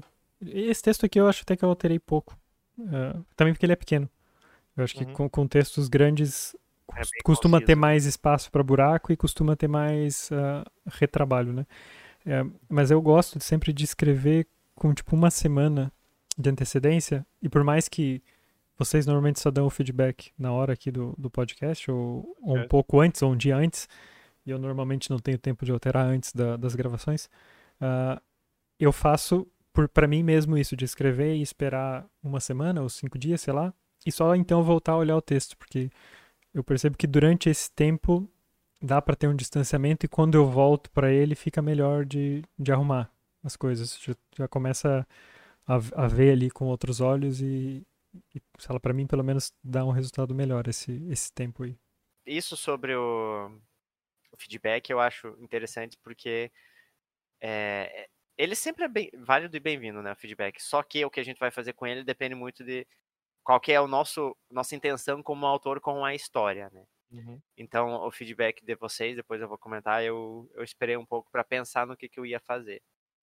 E eu acho que o Tots acabou também fazendo isso, né? Tanto que, Mas- por exemplo, sim. não, Mas eu, eu, queria que, que a gente tivesse essa experiência de al- alterar, por menor que fossem as coisas, porque normalmente o que acontece é que, como a gente só dá o feedback ou discute as coisas aqui, aqui. A gente aí não exatamente. volta pra esse texto a não ser que a gente vá publicar ele em algum lugar, assim. E eu acho que é um processo muito importante de, de terminar um Uhum. texto, é você voltar pra ele, pegar o feedback e aplicar nele. E a gente Correto. acaba pulando. Esse- essa etapa do processo. Não à Não toa, obrigatória, mas essencial. mas não à toa digo que, que achei que a qualidade dos textos essa semana foi melhor aí, hein, no, no geral. Então vamos pro próximo. Vamos para outra saudade. Vamos para outra saudade. Então tá. Retrato. Casas de avós são locais engraçados. Você nunca sabe que tipo de história vai sair dali, o que aquelas paredes já ouviram, ou o que aqueles móveis presenciaram. Mas o que me intriga em especial são os segredos que cada retrato guarda para si. Sempre me pego encarando o imenso mural de retratos que há na sala de estar da minha falecida avó. Um santuário de rostos e momentos, tão alto que quase não se enxergam os quadros no topo da parede. Todas aquelas fotografias com molduras rústicas me fazem viver histórias que nunca vivi, por horas e mais horas. Por isso detesto quando alguém tem a audácia de me contar a história por trás daquelas imagens. Dane-se se aquele homem bigodudo era o irmão mais novo do avô Norberto, que vivia fugindo do trabalho e correndo atrás das tatinhas depois da missa. Que aquele calvo é o tio Antônio, que morreu engasgado com macarrão. Para mim, aqueles são personagens de uma grande fábula perdida, a história de uma família conservada apenas por registros imóveis. Por isso evito de revelar meu retrato favorito, escondidinho bem no canto da parede, para o qual só olho quando tenho certeza que não tem ninguém por perto, acabando com o risco de que me contem sua verdadeira história. Quero que deixem em paz minha fábula intocada, a mulher de preto, encostada em uma janela de uma casa muito perdida, encarando uma folha de papel com uma melancolia que conversa comigo toda vez que a encaro, como se estivéssemos nos comunicando em uma tristeza compartilhada. Para mim, aquela é uma amiga próxima, uma irmã de criação. Gosto de acreditar que não existem laços de sangue nos ligando, o que torna a nossa proximidade ainda mais especial. Ela é uma mulher humilde, uma mulher ordinária, e por esse motivo torna-se alguém extraordinária, a qual elegi como a mais bela pessoa daquela parede. Até em um momento de tristeza tão particular, ela esbanja uma beleza única. Talvez por isso seja esse o seu momento capturado, um instante de tristeza, que alguém maliciosamente buscou registrar na tentativa de diminuí-la. Empreitada fútil, visto que de toda aquela parede de rostos, o dela sempre se destaca. Toda vez que visito seu cantinho, percebo algo novo. Às vezes são coisas fúteis como um objeto de fundo, um risco no piso, um padrão fora de simetria nos tijolos, detalhes que me fazem soltar uma gargalhadinha e nada mais. Mas o que mais gosto de descobrir são os detalhes de seu rosto, especialmente aquele olhar entristecido, aquelas sobrancelhas arqueadas, aquela boca escondida pelo tecido de seu chale, e aquele pedaço de papel, aquele mistério para o qual sempre trago uma nova resposta. Uma carta de amor, uma conta atrasada, um bilhete de alguém distante, um bilhete para si mesma, um aviso inevitável, um alerta, uma rejeição. São tantas as possibilidades que não consigo deixar de me fascinar por esse recorte de tempo. Todo ele já fez parte de mim, me trazendo para casa de minha avó, mesmo depois de tanto tempo ter se passado. Tanta gente amada já ter partido daqui para compor um novo quadro nessa parede infindável. Mesmo depois de tudo isso, minha amizade com a moça do chale prossegue inabalada. Por isso fiz o que fiz, torcendo para que ninguém percebesse que agora aquele mural de histórias tem um conto a menos. Quem sabe algum dia daqui muitos anos, quando não tiver mais lugar para novos registros de nossa família, alguém perceba um espaço confortável entre dois retratos, um lugar esquecido. E quem sabe, em uma gentileza do destino, resolvam pendurar minha história por ali, permitindo que de tempos em tempos alguém me perceba e pense que sou tão bela e melancólica como minha amiga, fazendo com que nossos retratos sempre chamem a atenção daqueles que gostam de uma história sem final verdadeiro, sonhadores o suficiente para criarem seus próprios caminhos, sem a necessidade de perguntar qual a história daquela tia tristonha.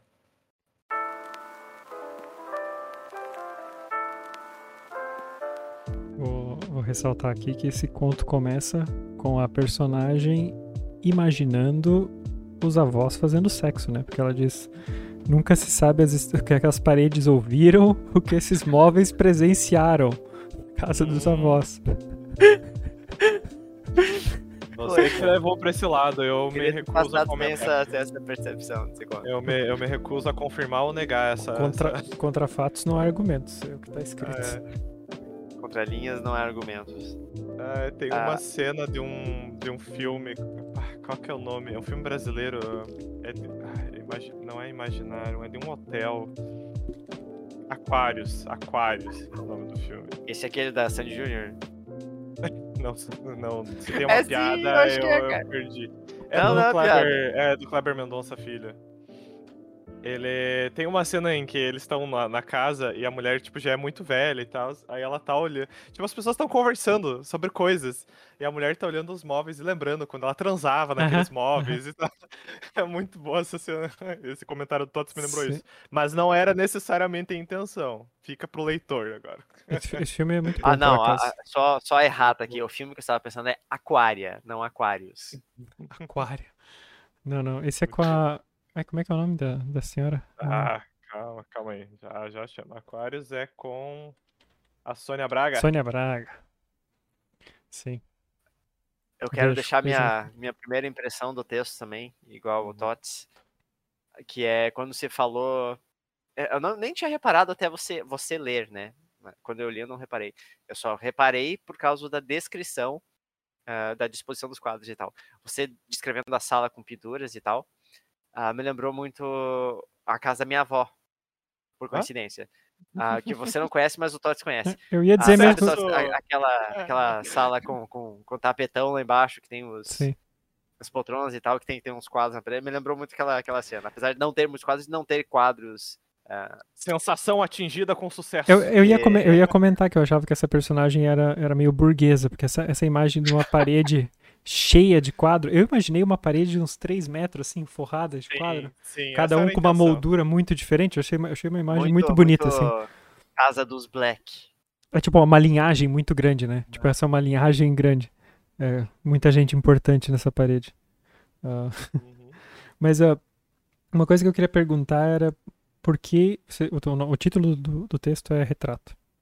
Uhum. E isso, né, qu- quando eu li, eu fiquei um pouco confuso porque pra mim não é um retrato a imagem, porque eu Uhum. penso, para mim um retrato, eu não sei qual é a definição no dicionário de retrato, Uhum. mas ah, eu penso em alguém que está posando ah, pra Hum, uma entendi. para uma foto ou para um, pra uma pintura, pode ser também.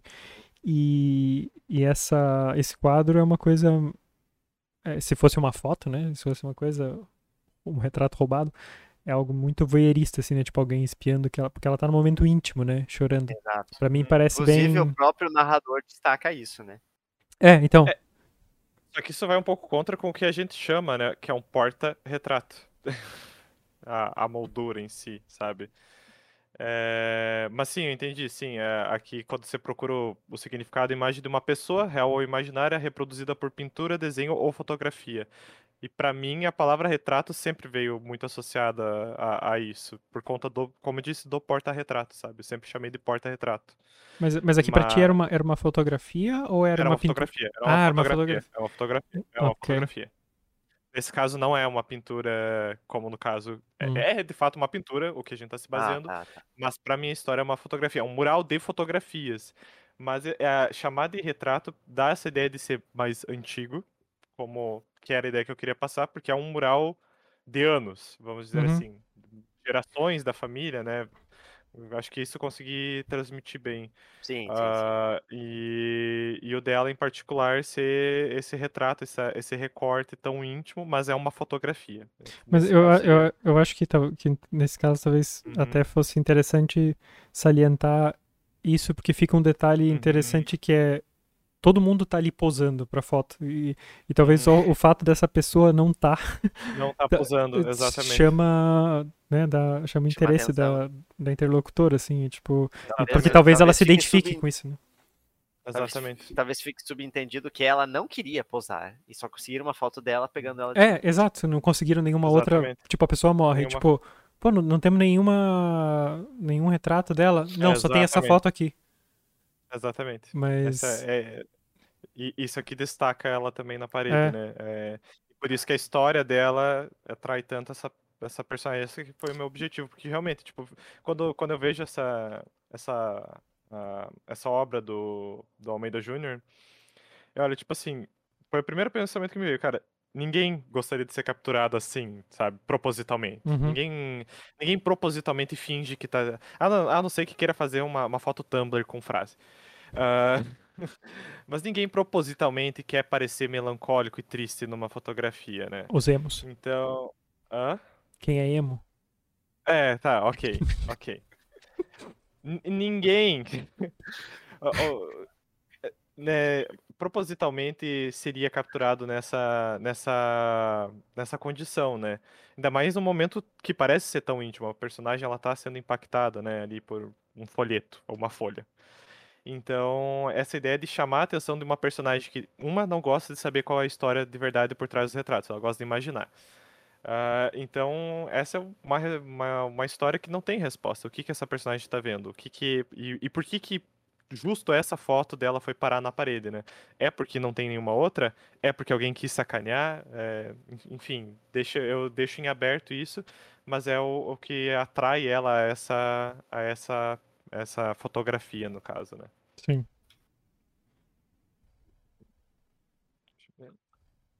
Vocês querem comentar do- do- das primeiras percepções, dos comentários, ou do que vocês acharam dessa versão final? Eu também não mudei tanta coisa como o Tots. Mudou o final, né? Que eu acho que ficou, Final. que ficou bem melhor, assim, eu achei. Uhum. Sim, Foi... ó, pra, pro, pro ouvinte final original, eu dizia que ela ia roubar o retrato, né? Esse Ela foi o pensava, né? Ela cogitava Ela roubar o pensava- retrato. Cogitava roubar o retrato. Ah, mas a ideia geral do final ainda é a mesma, né? Tipo, ela cogitava em roubar o retrato para que algum dia alguém colocasse o retrato dela no lugar desse. né? Essa era a ideia, a mesma ideia, mas aqui Ah, então daí- ela queria substituir a Não. moça misteriosa? Que maldade. É Aí isso, então. o Tots comentou que gostou do final, mas ele achava que seria melhor se ela tivesse realmente cometido o furto. Né? Se- Porque no, no final anterior, para os ouvintes que não leram, ah, ficava muito implícita essa intenção né, da, Uhum. da personagem. Ficava, o Otávio brincava muito com essa ideia. Uhum. Do vou E- fazer ou é, queria vai fazer, ser. né? E, e eu também concordei com o Tots que seria melhor pro final, se, se- sentir, nós sentiríamos o final melhor se de fato, em vez de só ameaçar fazer aquilo, Ela se, a- fizesse, né? se ela Uhum. fizesse, se ela agisse em cima daquela vontade. Uhum. Aí o meu trabalho foi pensar como fazer isso daí eh, ocorrer na história sem explicitamente falar roubei. Uhum, uhum. E, e Pegar uma fiz isso. escada e lá e retirar lá de cima o quadro. né? Sim. Sim, mas eu, eu achei que ficou muito bom. Ah, ficou mais conciso até que antes, eu acho, do jeito que tá. Uhum. Ficou, E, e eu, eu gostei, para além disso, de fazer sem descrever, que ficou muito bom. O parágrafo que tem depois, ah, eu gosto muito que ele, que ele deixa aqui uma, uma ambiguidade sobre o comportamento da interlocutora. que- so- sobre, tipo, um é esse, eh, e- esse egoísmo dela querer pra ela, aquela, aquela imagem, não querer mais pra ninguém. E a outra é, é a ambiguidade com, a- com isso que o João comentou antes dela, talvez querer ver ela ali, no, tipo, ó, vou liberar um lugar pra mim. Porque talvez, talvez ela realmente se veja como essa, essa personagem do quadro. E, e ela quer ser aquela personagem a ponto de, de substituir ela, né? Sei lá. A é- linha entre a admiração e a inveja, né, cara? Uhum. É, eu- mas uma coisa que eu quis deixar, claro que não é explícito e, e é uma interpretação que eu tiro do, desse, desse último parágrafo, é a ideia da tradição acabar, eventualmente, sabe? Eventualmente essa parede vai ficar cheia. Então tem um pouco desse temor de tipo, eu vou fazer parte dessa história também, eu, eu vou poder Será que eu vou morrer participar. cedo o suficiente pra fazer parte É, dessa O história? cemitério vai ficar lotado. Você, o- o- o- vocês têm a impressão de que a interlocutora é adulta, adolescente? O que, Uma jovem de mulher pra mim. Ah, eu pensei, eu mulher. pensei um pouco mais, mais velha já. Eu pensei tipo uns Uhum. 30 e qualquer coisa. Uhum. Não, mas Não sei, qual pra foi a tua não- intenção não de deixa idade? ser jovem também. Minha intenção é deixar pro leitor.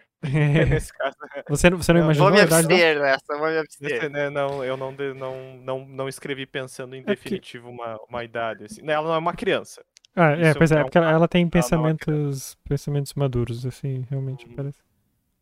Ela não é uma criança, mas eu não deixo estabelecido se ela é mais velha ou se ela é mais nova, mas ela é uma pessoa que ainda visita a casa dos avós depois de não ter mais avós para visitar, necessariamente. Então, tem, tem isso e é, essa ideia essa ideia do mural de fotos também é assim, eu não tenho uma casa de uma avó com um grande mural, mas a, a minha mãe, particularmente, ela fotografava muito quando a gente era criança, assim. Tá? Até meus 12 anos de idade tem muito registro fotográfico. Depois disso, acabou. e ela ainda era da, da época em que era comum você ir revelar fotos, sabe? Não era um custo absurdo, mas era comum revelar fotos para colocar em álbuns, né?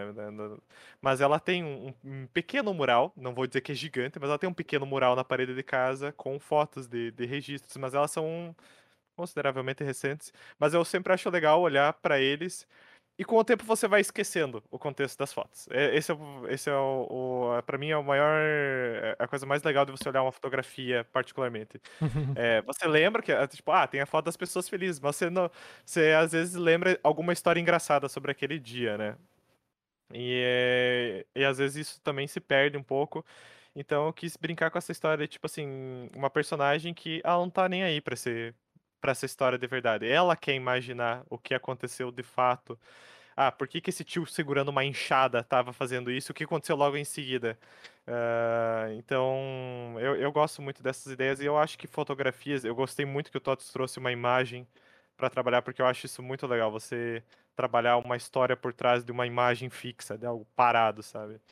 Acho então... que é ainda mais então interessante quando você não conhece a verdadeira história atrás da imagem. É. No caso, é, o Tots tentou esconder um pouco qual era o nome do quadro quando ele, ele revelou. E eu, eu acho sim que saber o nome do quadro acabou fazendo a gente pender um pouco o sim. tema. Acho que sim. Eu, eu com certeza. Eu acho que a gente não teria ido tanto pro saudade ou melancolia se o Tots não tivesse dito o nome do quadro. Acho que isso é uma realidade alternativa. Mas a gente já fez um episódio sobre tristeza, então é bom que a gente escreva é. sobre saudade agora que é diferente. É, isso, me dá, isso já me dá uma ideia para um desafio futuro, mas eu não quero usar no meu próximo desafio, porque vai ser muito próximo desse, mas isso é uma temática bem parecida. Mas só, ainda sobre esse negócio dos retratos, que eu, eu acho que é muito ah, é muito acertado aqui o Otávio colocar os avós, a casa dos avós, porque para mim também é uma coisa que remete muito à infância, isso de ver na parede tenho ainda muito nítido na, na, na, minha memória a parede da casa da minha avó com os retratos, aqueles retratos antigos que, que são, pendem na parede, assim, que ficam meio uhum. apontando uhum. para baixo, e uhum. são de um tempo em que se coloria, as fotos eram preto e brancas, e elas eram coloridas com, sei lá, lápis, uhum. tinta, como é que eles coloriam aquilo, e... e eu, coloridas e... pela IA. e eu lembro quando criança aquilo era, era um pouco até assustador, assim, porque você Uh, as fotos mais antigas pareciam meio, meio fantasmagóricas, né? Ou se uhum. eram de alguém que já estava morto, né? Ou, ou então se eram de alguém que você já conhecia, tipo, tinha fotos do meu pai, da minha tia, crianças. Era também um pouco creepy, assim, né? Porque... Porra, é. agora você falando me fez perceber que eu devia ter mencionado alguma fotografia preto e branco.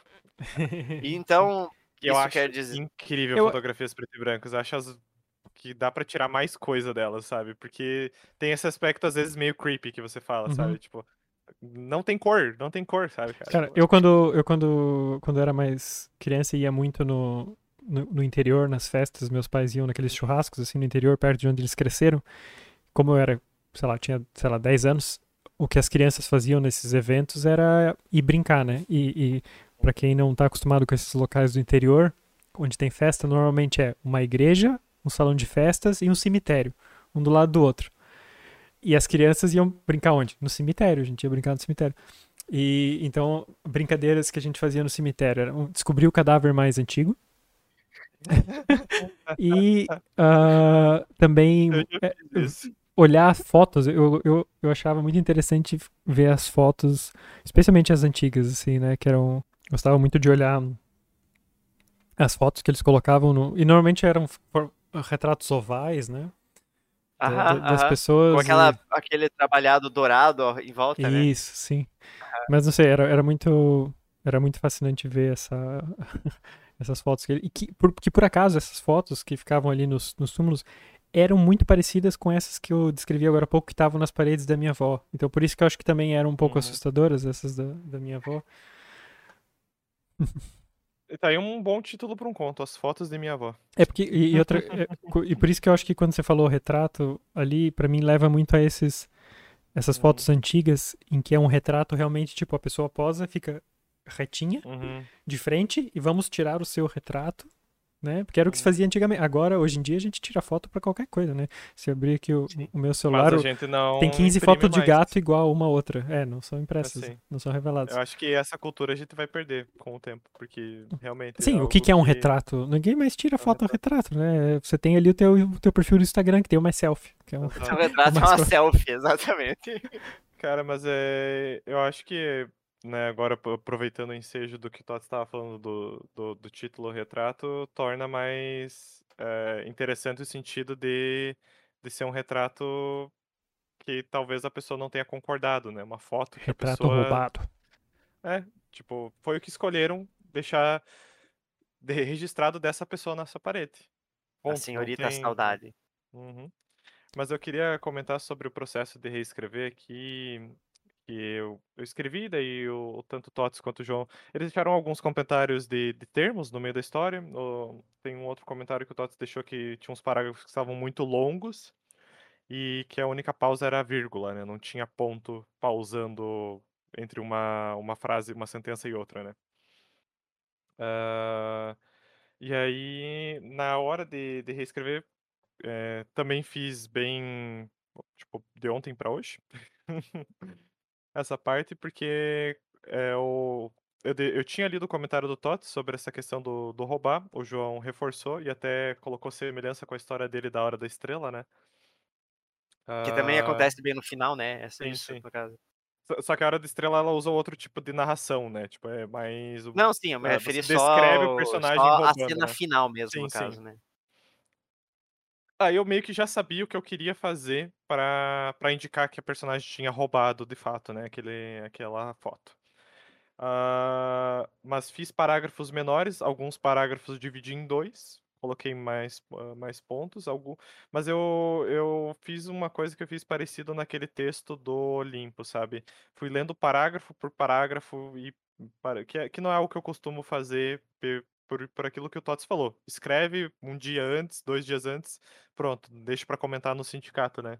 Porque a gente também não tem muito, não se dá muito feedback a não ser de correção gramatical antes de gravar, né?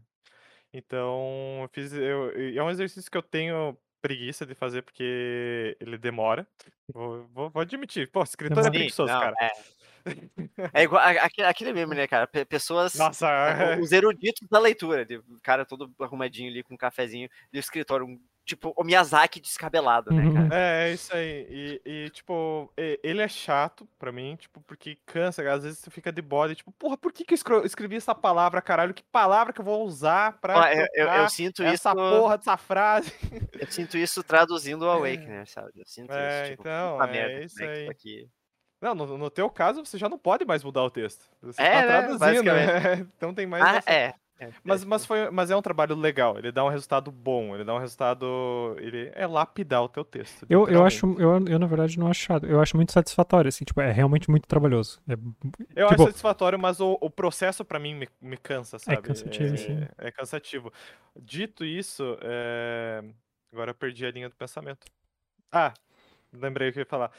Esse desafio para mim deixou muito mais nítido algo que eu já venho percebendo no sindicato. É muito mais fácil sugerir melhorias e, suge e sugestões mesmo para a história dos outros do que você perceber melhorias da sua própria história. Eu acho que esse para mim deixou muito mais evidente isso. Tipo, para mim foi muito fácil sugerir uh, algo diferente pro final da história do Tots ou pro final da história do João do que se eu tivesse parado para ler a minha história e tentar sugerir melhorias para ela, né? Como vocês fizeram, sabe? Eu acho que esse, esse é um processo interessante, sabe? E por isso que o texto, para mim, é uma, uma coisa viva que depois que você publica, tipo, já não é mais teu. Realmente, mas, tipo, a percepção que alguém tem da tua história vai ser diferente, né? Não, mas isso eu acho Sim. que são coisas diferentes. Eu acho que isso, isso que você falou agora demonstra a importância de você ter pessoas para quem mostrar o texto. Uhum e que você possa alterar e trabalhar ele antes de realmente publicar ele. Uh, agora sim, depois que você publicar, não, não, não existe não existe intenção, não existe, não existe, nada, só é, existe o que está lá escrito. Sim, sim. Mas é. É, não existe isso de texto, um texto seu, sabe? Eu acho que o texto realmente é, claro, você escreve o texto, né? A história foi, foi, foi ideia sua, sua vivência. Direitos autorais! Mas ele é, ele é um trabalho colaborativo no fim do dia. Tipo, o teu texto não é nada sem um leitor, sem alguém pra opinar também, sem sugestões, cara. É, eu acho que isso é uma parte fundamental do processo, né? Outro dia eu ouvi um podcast sobre, sobre videogames, e daí um, eles estavam comentando sobre ah, jogos que são assim, quase. que são muita história, né? Que não se tem muito gameplay. Uhum. E daí alguém falou que, ah, que esse jogo tal era quase um livro. E, e daí o cara falou que, que um livro também era uma experiência interativa. Ele falou, "Ah, já li livros muito mais interativos que alguns jogos. Esse jogo. E, e eu acho essa É. interpretação, eu acho essa uma interpretação bem interessante. O, que- o que que é, né, a, a interatividade, né? No momento que você está lendo ali a, a história, vai, Uhum, né, não, não é só o apertar no botão, né? Acho, inter- acho acho uma interpretação o interessante. livro- o livro e o conto, você fazer, você sentir parte da história, você se, é fácil com primeira pessoa, sabe? Tipo, o personagem descobrindo coisas da trama junto com você, sabe? Plot twist é uma, é uma, é uma interação. Plot twist é uma surpresa pro enredo e pra você, leitor, né? Então, acho que tem esse aspecto interativo, assim, mas, mas na, parte de construção, acho que também tem esse aspecto interativo, que às vezes você descobre a história, você descobre o final da história junto com a, a pessoa que tá opinando. O Tots uma vez comentou, eu não sei se isso a gente até gravou pro, pra entrevista do Blackout, ah, sobre quando você tava meio que sem ideia de como continuar a história e, e compartilhou com um amigo seu Uhum. e, e ele não deu as respostas definitivas do que você deveria fazer. Mas ele foi te fazendo perguntas que te Uhum. instigaram a chegar no final que você queria, sabe? Eu, acho tipo, isso muito, muito massa. Mas sim, mas é por isso que, que é- como você mencionou, é difícil você saber ter ideias pra tua, né, de melhorias pra tua história, porque você já tá ali, você já tá viciado, você inventou aquela história. Ah, então é, é muito mais fácil para alguém que está vindo de fora com um ponto de vista completamente fresco e diferente para apontar uma coisa que talvez você não tenha visto, né, para dar um ponto de vista in- interessante com uma coisa que você ainda não tinha pensado e que às vezes te faz dar um clique assim, ah, eu acho que eu posso se calhar fazer tal coisa. Uhum. Muito bom. Sim, eu Você acho que é muito difícil. Ah, claro, talvez depois que, que, que, os que você já escreva há muitos anos, você consiga ser menos dependente disso, mas se você for ver, mesmo tipo Stephen King da vida, ele fala o que ele fala sobre o editor dele, né? Se você for ler, é tipo. Que ele- as histórias dele são meio que uma merda e se não fosse o editor, né? A Uhum. tamanha diferença que faz um, um- um editor. E o editor nada mais é do que um, o palpiteiro profissional, né? Ele, ele vai. Ele, ele vai ajudar você a lapidar a tua história. E ele muitas vezes vai. Aí falar, muitas vezes ele vai dar um tom comercial pra sua história que ela precisa, mesmo contra sua vontade, né? Que ele, em teoria, entende do mercado editorial, né? Ah, trago aqui de exemplo o Eiichiro Oda, que é o, o do One Piece, tá aqui atrás, pra quem, pra quem vê o vídeo. Ah, que volte meu Eiichiro Oda fala que ele, ele briga com, com o editor dele, porque o editor dele fala, cara, "Hum, hum, isso aqui não, não vai dar certo, hum, não vai dar certo. E ele diz que, no caso dele, é um constante entre, tipo, às vezes ele realmente tá, tá errado. Tipo, às vezes realmente ele tem uma ideia muito absurda que não vai dar certo numa, numa revista semanal, sabe? Tira esse cigarro e põe um pirulito na boca desse pirata, confia. Mas isso aí é o sensor. Aí já é outro. Zoando. É, um É outro emprego. editor. É um editor evil. Muito bom. Agora vamos pra, pra saudade final. A, Vamos a para saudade a- mais a- marcante é. dessa forma. Herança. Tive, enfim, coragem para reaver o que eu há muito havia perdido. Eu me encontrava diante de um grande portão de ferro robusto, encravado numa longa e alta muralha de tijolos vermelhos bem trabalhados. Um portão que, talvez, me separasse de alguém que eu queria muito encontrar. Toquei o interfone sem ouvir som algum, exceto o dos carros que passavam atrás de mim na avenida movimentada. Não queremos comprar nada. Obrigado. disse uma voz masculina, que eu logo percebi me observar devido à câmera bem posicionada no alto e que apontava para mim. Sou Antônia. A senhora Helena está me esperando. Apenas alguns segundos e o homem logo respondeu. Eh, Sim, mil desculpas, senhorita. Ah, a senhora Helena está com uma visita, mas pediu para ser avisada assim que a senhorita chegasse. Por favor, entre. Os portões se abriram devagar, revelando o jardim interior monumental daquela mansão. Uma longa estrada cinzenta serpenteava gramado acima, terminando no casarão. Enquanto eu andava, percebi no gramado, impecavelmente cortado, as mangueiras dançando um balé aquático, irrigando toda uma exuberância de flores, cercas vivas e arbustos muito bem podados. Estaria ela no fim desse jardim? Enquanto percorria aquele caminho cinzento, sentia meu coração apertar a cada passo. Seria verdade? Finalmente? Veria ela de novo? Cheguei por fim até a porta de entrada, quase do tamanho do portão externo. Ela estava aberta, com um senhor já de certa idade, trajando um smoking e me aguardando. Queira me desculpar pelo inconveniente, senhorita. Muitos vendedores tocam o interfone nesse horário. Não tem problema. A senhora Helena está ocupada? De maneira alguma. Ela reconhece a urgência deste assunto para a senhorita e está disposta a ajudá-la. Ótimo. Sou muito grata a ela. Se puder, por gentileza, me acompanhar, irei levá-la até ela. Segui o homem a menos de cinco passos. Confesso que tive medo de quase me perder ali dentro. Passei por algumas salas suntuosas que me pareciam grandes demais para que os convidados se sentissem à vontade. A casa também tinha plantas em seu interior, menos ambiciosas que as do jardim, mas ainda assim muito bem cuidadas. As plantas trazem vida ao ambiente, eu costumava ouvir dela. Chegamos finalmente num grande salão que mais parecia uma galeria. Ao longe, num largo sofá barroco estofado, eu via duas cabeleiras de costas, lado a lado. Uma loira platinada e lisa, terminada num grande coque, e a outra ondulada, num ruivo terroso.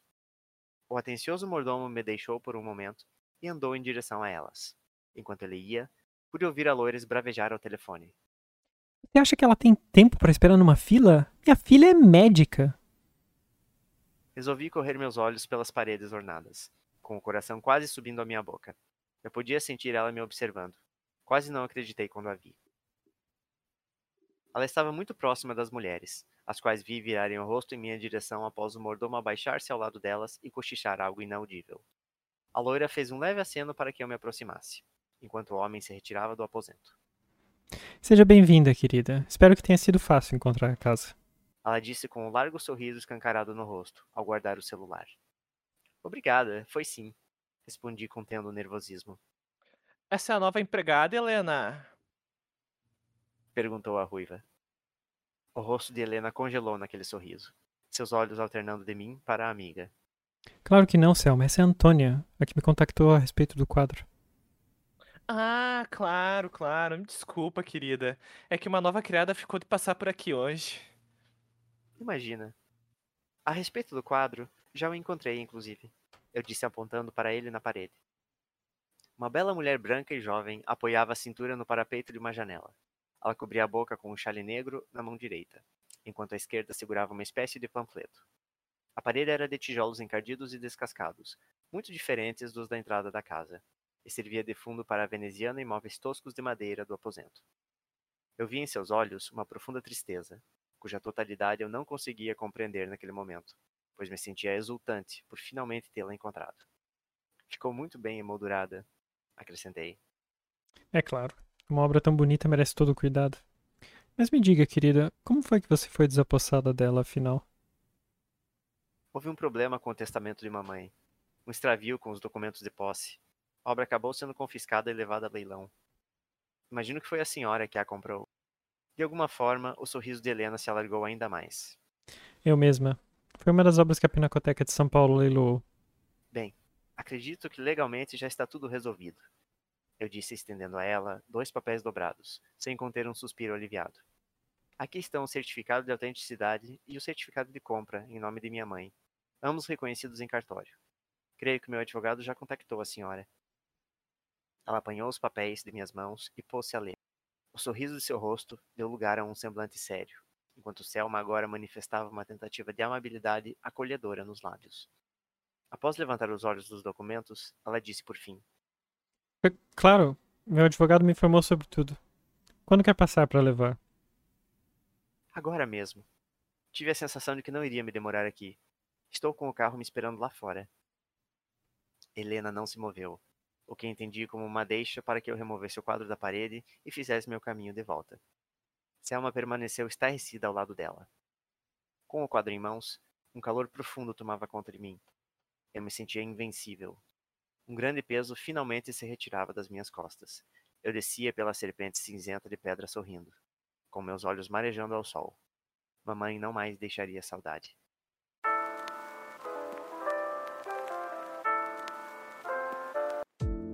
Chopper, o que, que você achou? Foda-se a burguesia! Começamos aqui? Não, eu, eu queria saber, o João antes comentou sobre a pesquisa que ele fez, eu queria saber como é que isso influenciou na, na escrita do texto, até, até que ponto aqui, além do leilão da Pinacoteca. É, ele não, não influenciou muito no, no geral, porque eu queria mais saber onde que, estava o quadro, né, onde que estava sendo guardado, e daí como que eu poderia fazer para isso chegar em mãos a, da personagem, né, ou de outra personagem, no caso, que no caso é a Helena, que comprou o quadro. Ah, então eu resolvi fazer do quadro uma herança, que é justamente o nome do, do, do título do texto, e que ele foi simplesmente extraviado de posse da, da herdeira por, por burocracia, né? Por problemas com documentos e tudo mais. Sobre o, a pesquisa de significado do quadro, eu, eu, até li um pouquinho, que foi. É, só que assim, não é, bem, não é né? bem significado, né? Aquilo lá, na verdade, é uma interpretação. Não, não foi eu acho que ele é... nunca falou o significado, né? Pois é, por isso que, que eu digo que foi uma interpretação, né? Os, os, artistas e os avaliadores interpretaram daquela forma, né? Quem, quem uhum. leu, leu o quadro, bem dizer, e não, não foi algo que foi dito pelo próprio pintor, né, no caso. Uhum. Aquilo sobre o chapéu representar né, a presença masculina na casa, de autoridade e tudo mais o trecho de A Minha Filha Médica é baseado num diálogo real. Ah, com certeza. É, sim, é muito com real. Com certeza. Sim. Já ouvi, já ouvi esse diálogo, inclusive. já ouvi, já ouvi. Muito, Pode substituir é. por Minha Filha é Advogada ou Meu Filho é Advogado também, que funciona igual. Meu, meu, é.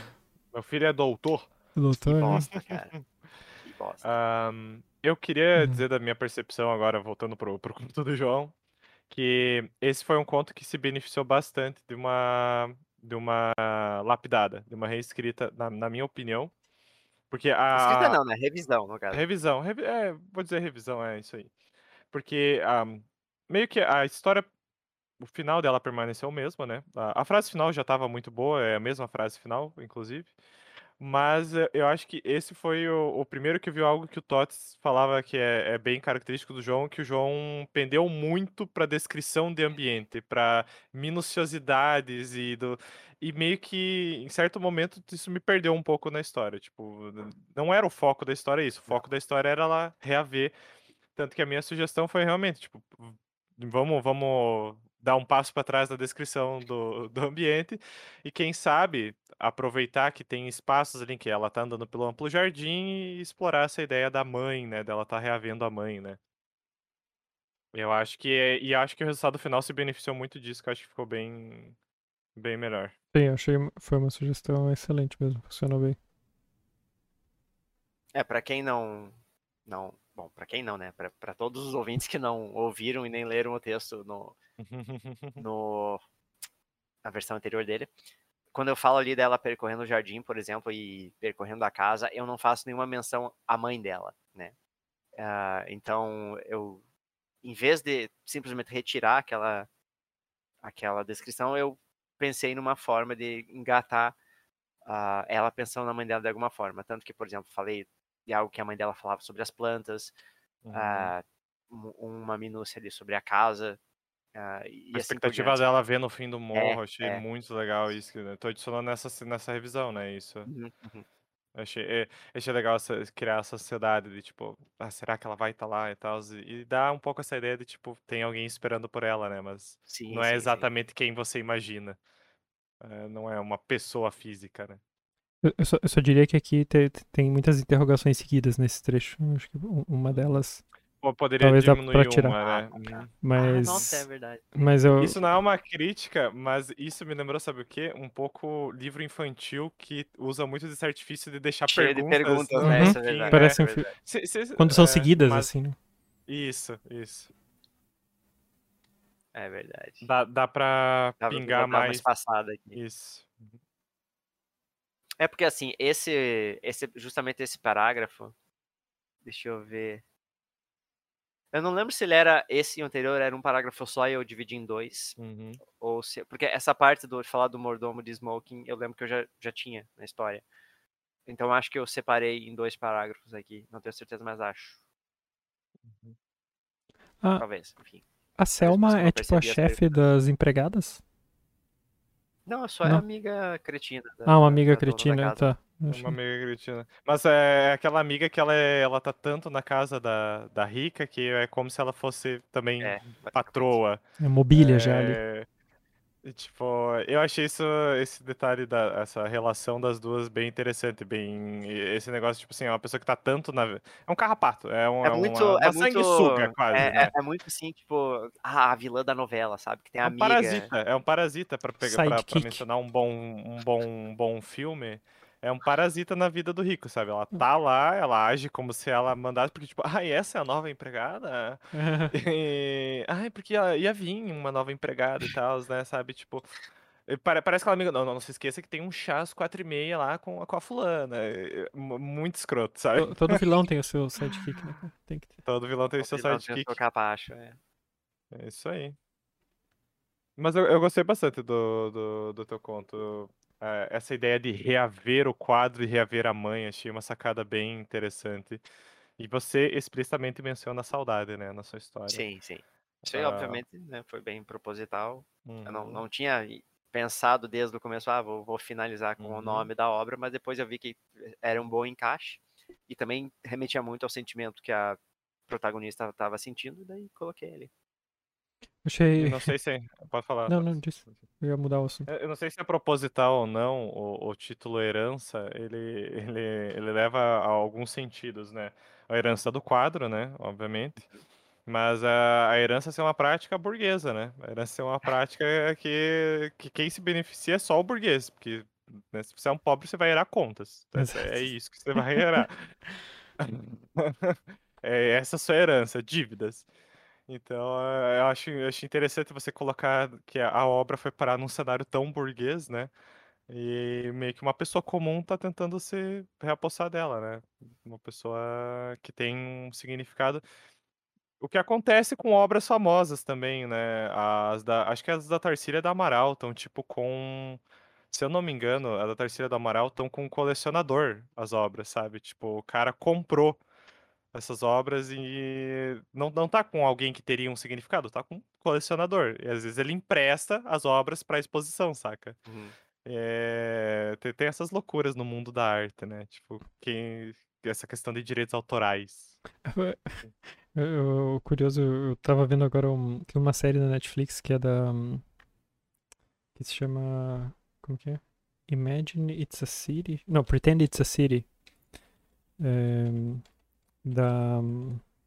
Deixa eu só ver o nome dela. É, é com Mark, é do Mark, é do Martin Scorsese e, com, e é Uhum. com a Franz Lebowitz, que é uma humorista. Uhum. E, e tem um episódio que ela, tá, que ela fala sobre esses leilões de arte, né? E ela, e ela, e ela aponta pro absurdo que é que, tipo, quando mostram o Picasso eh, pro leilão, há um silêncio, as pessoas fazem eh, os lances, e quando fecham o último lance, as pessoas aplaudem. Então, as pessoas não aplaudem o Picasso, elas aplaudem o dinheiro que é gasto pro, pro Picasso, né? Exatamente. Ai, Deus. É É uma, uma maneira perspicaz de se analisar as coisas.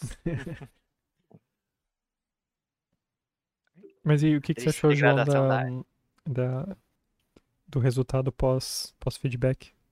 Deu trabalho? Valeu a pena? Qual foi a. Eu acho que valeu a pena, sim. Eu acho que enriqueceu o texto. Ah, ah, eu realmente não tinha parado para pensar que eh, às vezes eu deixava tão desconexa essa missão da protagonista em buscar a mãe, falando, exagerando talvez a descrição da casa e tal, e não fazendo ela expressar mais o que ela estava sentindo naquele momento, aquela antecipação. Uhum. Então acho que foi uma mudança muito bem-vinda. Ah, eu espero ter conseguido engatar no, no na, na parte que eu falava da casa que fi- que tenha feito sentido, né? Que eu Uhum. afinal não mudei a descrição da casa. A única coisa que eu removi, de fato, foi aquele trecho sobre que ela pensando, ah, ela deve estar sim, por causa que ela já deve ter recebido a minha mensagem do advogado. Aquela parte que eu Sim, tirei. uhum. que era. Tava um- redundante, né? É, Uhum. que era um trecho realmente o pensamento da personagem. Só que depois fui parar pra pensar, tá, mas tipo, meio que a narração já, a narrativa já é pensamento da personagem, porque tá em primeira pessoa, né? Uhum. Então eu removi aquele, aquele trecho e também porque fazia sentido com o que vocês tinham, tinham opinado sobre aquilo. Ah, e no geral eu fiz, eu fiz pequenas mudanças, né? Eu coloquei aqui e ali ah, uma pincelada da, do sentimento que ela estava sentindo em relação àquela situação, a antecipação em buscar e ver a mãe de novo. Ah, então não foram grandes alterações, mas eu acho que foram pequenas alterações que melhoraram bastante o texto. Mas muda- mudaram essencialmente, eu acho, porque como, é, como porque o Otávio comentou, objetivo, né? É, ele deu essa ideia da- de colocar ali os sentimentos da personagem pensando, né, sobre o reencontro, o reencontro com a pintura. E baseado nessa ideia dele, eu falei sobre a ideia de não, de dar a entender que talvez ela tivesse indo ver a mãe. Você não sabe que é, Sim, o, sim, sim. que é o quadro. Uhum. E É. então eu acho que também isso, isso é um bom exemplo de como o feedback do Otávio gerou esse meu feedback, né? tipo, alimentou o meu. Uma que aí- ideia dá uma nova ideia. Uma ideia- exato. é. E é claro que se a gente estivesse num- os três no mesmo lugar discutindo, provavelmente ia ser muito mais produtivo e ia gerar muito mais, né? Mas Uhum. aqui ainda assim também acontece, também essas coisas Em fluem. breve. Em breve, em Em breve, eu ia falar. Mas é, eu acho que isso é legal. O, o detalhe do João ter trazido do advogado é curioso porque quando eu, quando eu tava ouvindo o João reler, porque eu não, não reli a tempo da gente gravar, eu nem percebi que ele tinha excluído esse detalhe.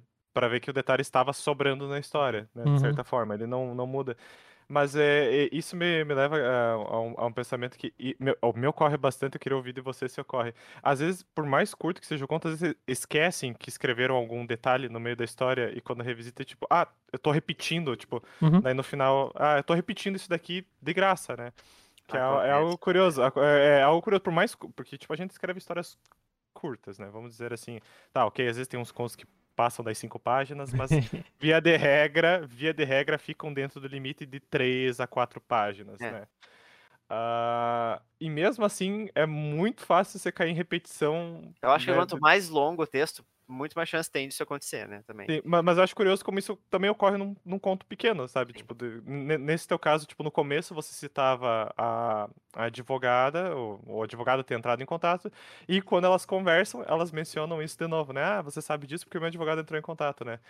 Ah, é, eu vejo que é um- o mesmo ocorre com a repetição de termos, sabe? Eu também, eu percebo que, tipo, no, num primeiro rascunho, é comum você usar a mesma palavra umas três vezes Adjetivo, né? Principalmente. né? Isso é algo É, que eu já, já tento me policiar mais, já tento ser mais Uhum. atento. E acho que eu tenho conseguido ser mais atento em relação Uhum. à repetição de termos. Porque Mas isso sobre o que você falou de Uhum. algo que fica sobrando, acontece, mas que eu percebi das, das minhas revisões, não acontece mais tanto. Então, Uhum. no meu caso, acho que é um pouco mais raro. Eu acho que isso, é um- Uhum. acho que isso é bom, né, no caso. Eu acho que é isso das tuas histórias de não acontecer tanto é porque elas são bem. é, elas têm uma linha bem linear, tipo, a história vai só pra frente, sabe? Você não, você não costuma usar a história que vai e volta. É, uma vez que você descreveu o local, você segue, tipo, você segue o, o diálogo e tal, né? Eu acho que isso é mais tendencioso de acontecer em histórias que vai e vão, sabe? Tipo, histórias que você constantemente tem que voltar para o mesmo local ou, ou retomar algum tema, né? Eu acho que é fácil de você cair um pouco nessa armadilha de às vezes exagerar pelo pecar pelo excesso, né? Vamos dizer assim. Mas é. Tots, tem mais algum comentário? Acho que não. Curioso que o, o- dessa vez foi o João que fez o texto mais longo e com mais diálogos. Mais né? longo, exato, né? E com diálogos, né? Uhum. Com diálogos, porque nossos não tiveram. Mas acho que é também sobre, sobre ainda sobre reescrever e tal, acho que o João também tem experiência com isso quando, quando foi lançado o Awakener, né? Que acho que só que ele sofreu muita edição e, Nossa, a e edição cortes, foi né? braba. Eu cortei uns 20, 25% da história original, porque era Yeah. muito, muito prolixo e muita, muita disposição. Eu acho que o publicar uma história ensina bastante, né? Claro, a gente publica aqui pro blog, mas o publicar, o tornar público uma história no nível do Awakener, no nível do Blackout mesmo, né? eh, é, é você pensar, tipo, depois de publicado, não tem muito reeditar a história, não tem voltar atrás. Eu, né? eu até consigo, assim, dá, dá pra editar. né? você, co- é, por exemplo, você consegue não, fazer a é. edição, mas você não vai, muito provavelmente não vai mudar. Você não vai cortar um capítulo inteiro da história não, depois que não, ela tá lançada, longe sabe? Tipo, Você vai fazer pincelada, correções pequenas aqui e ali. Você que não você... vai mudar ah, algo de plot da história, algo importante. Você não vai fazer isso. Não tem O como. único autor que eu conheço que, é, que daí você entra numa situação fodida é o Murilo, Murilo Rubião, Rubião, que, que já, é, que ficou a vida inteira reescrevendo os contos dele. Tipo, literalmente ele, ele reescreveu os contos, alguns contos dele três, quatro vezes, sabe? Tipo, e, e publicava de novo. E publicava de novo, sabe? Tipo, a não ser que você fique nisso. Não, não pretendo. Mas Quero expandir o universo.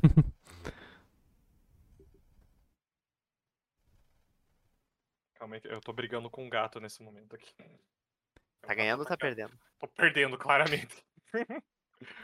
Mas sim, eu acho que todo to- todo trabalho que seja para ser publicado, como, como a Otávio disse aqui, eu não conto como publicação, né? É, isso aqui a gente posta, mas também acho que, obviamente, quanto melhor a gente conseguir fazer, melhor, melhor é. E não sei isso é uma prática, né? Rebuscar o texto. Uma coisa é o que a gente faz exercitando a criatividade com os desafios e exercitando a escrita. Mas eu, eu acho que a outra habilidade diferente é fazer essa lapidação, lapidação do texto. Ou mesmo dar feedback também é uma, é uma skill, né? Eh, Saber dar saber receber e saber trabalhar o feedback é algo que vem com a prática também. E, e acho que é essencial para para quem pretende publicar, seguir carreira como escritor, é, é essencial fazer, fazer tudo isso. Eu acho que a parte de rebuscar o texto é tão essencial quanto escrever ele em primeiro lugar. Exatamente. O famoso que sempre dizem escrita é reescrita, né? Escrever é reescrever. Isso aí. Isso aí. E- E acho que é uma boa mensagem pra gente en- encerrar esse episódio de feedbacks e, e saudades. Lembrando E- que o pior texto escrito é melhor do que o melhor texto não escrito. Sim, feito é melhor que, per- que perfeito, né? Exatamente. Ah, Os caras sim. tão coach. Hoje a gente tá cheio de assim, frase de efeito coach. A gente ia terminar numa boa nota se me Uh, dropa. Ah, cara, mas do nada o te- a palavra frases com C, Otávio. A palavra com Do C, Otávio. nada, Não três pode. mensagens motivacionais, assim, de graça, né? Não, ah, o pior texto escrito é melhor do que o melhor texto não escrito. eu notei que lá você, você perde 100% das oportunidades que você não, Não, não toma. tenta. Não tenta, é. É. É. É. Tem, tem, tem várias aí. Ah, mas pronto, espero que, que tenham gostado ah, dos textos. ahm, e para quem quiser participar, fizer, fazer igual ao Nuno, podem enviar os textos para Agradecer, né? Agradecer ao Nuno É, muito obrigado por ter, por ter enviado, por ter enviado um texto, um texto tão bom. Mas quem quiser fazer como ele e enviar, é, o e-mail é osindicatosescritores@gmail.com.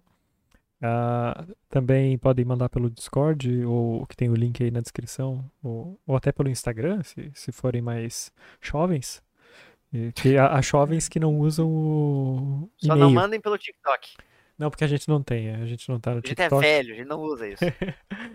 Eu nem Ah. saberia o que fazer com o TikTok, sinceramente. A Eu dancinha acho- com musiquinha, Otávio. Faturar 10 mil por Sim. mês. Dom Casmurro traiu. E Ah, bom, e qual é o nosso próximo desafio então? Qual é, né? É comigo? Com Muito você. bem. Contigo. Então, senhoras e senhores, é com muito orgulho que eu apresento a trilogia do sindicato. Ah, meu Deus. Escreva uma história em três partes, sendo a primeira parte exclusiva desse desafio. Ou seja, os próximos dois desafios de João e Tots serão continuações dessa primeira história. Ei, ei, produção, peraí. Pode isso, produção. Pode isso. Ninguém disse que não Estou podia. sendo destituído dos meus direitos de criar um desafio. Não, Não. esse que é o curioso. Você, você vai criar o seu desafio, mas você vai continuar a história que você escreveu no desafio anterior Ah. com base no novo desafio. E Ok. para essa primeira parte dessa trilogia, o tema é morte. Um bom tema e bastante recorrente aqui também, sinceramente. Sim, já então. teve tristeza, já teve Já teve saudade. a gente já esse ano. Mas cemitério agora é aqui, então tamo em casa. é tamo explícito, em casa, te- tema morte, falamos de Morte é cemitério, o tamo em casa. Olha, curiosamente, o, o- o Nuno que mandou o texto, eu acho que é o, é o tema favorito dele é morte, então. é- E como ponto bônus totalmente opcional, mas Hum. divertido. tá, tá literalmente escrito isso, tá?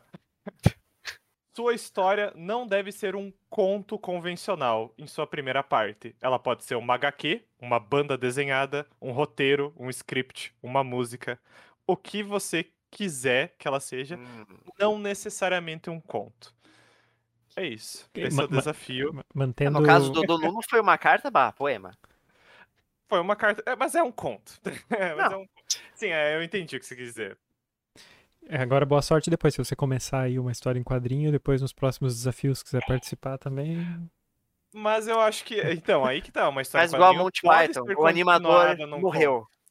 Uma história em quadrinho pode. Eu acho até que é um desafio interessante você começar a história num formato e depois continuar ela projeto como um conto, sabe? Sim, tipo, o primeiro. O, o primeiro a primeira Pode- parte da história é um roteiro, daí a segunda parte começa com alguém dizendo esse roteiro tá uma merda, e joga pro lado, assim, e daí continua o Com a, conto. com a edição, a segunda parte da edição.